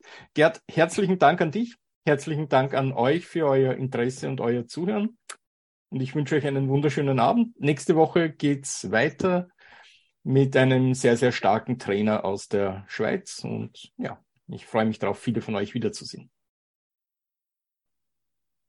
So, vielen Dank nochmals von meiner Seite und ich hoffe, es hat ein bisschen gefallen, wenn ihr ein bisschen was dazugelernt habt. Und was wichtig ist, bitte wirklich, wenn es Möglichkeit habt, lest euch mal die Schachregeln durch. Äh, das schadet nicht. Diese zwei Stunden, die ihr da investiert, investiert ihr sicherlich wesentlich besser, als äh, vier Stunden Eröffnung zu lernen. Die vielleicht kommt gar nicht. Also mein Aufruf bitte mindestens einmal durchlesen. Vielen Dank dann noch. Tschüss. Ciao.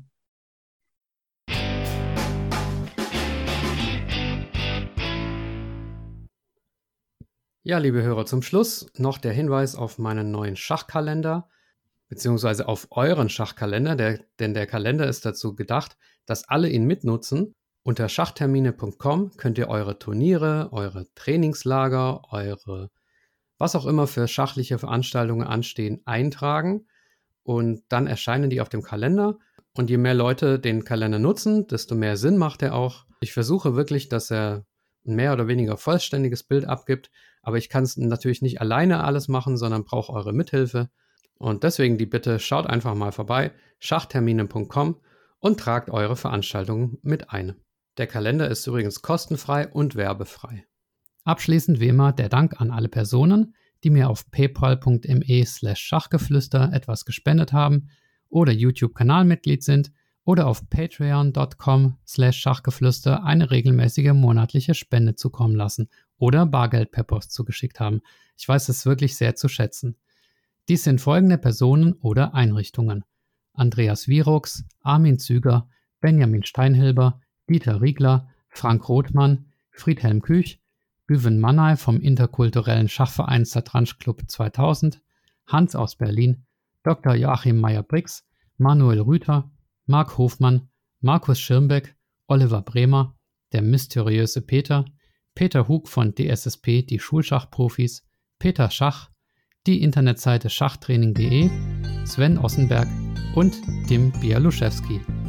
Ja, bleibt verspielt, euer Michael.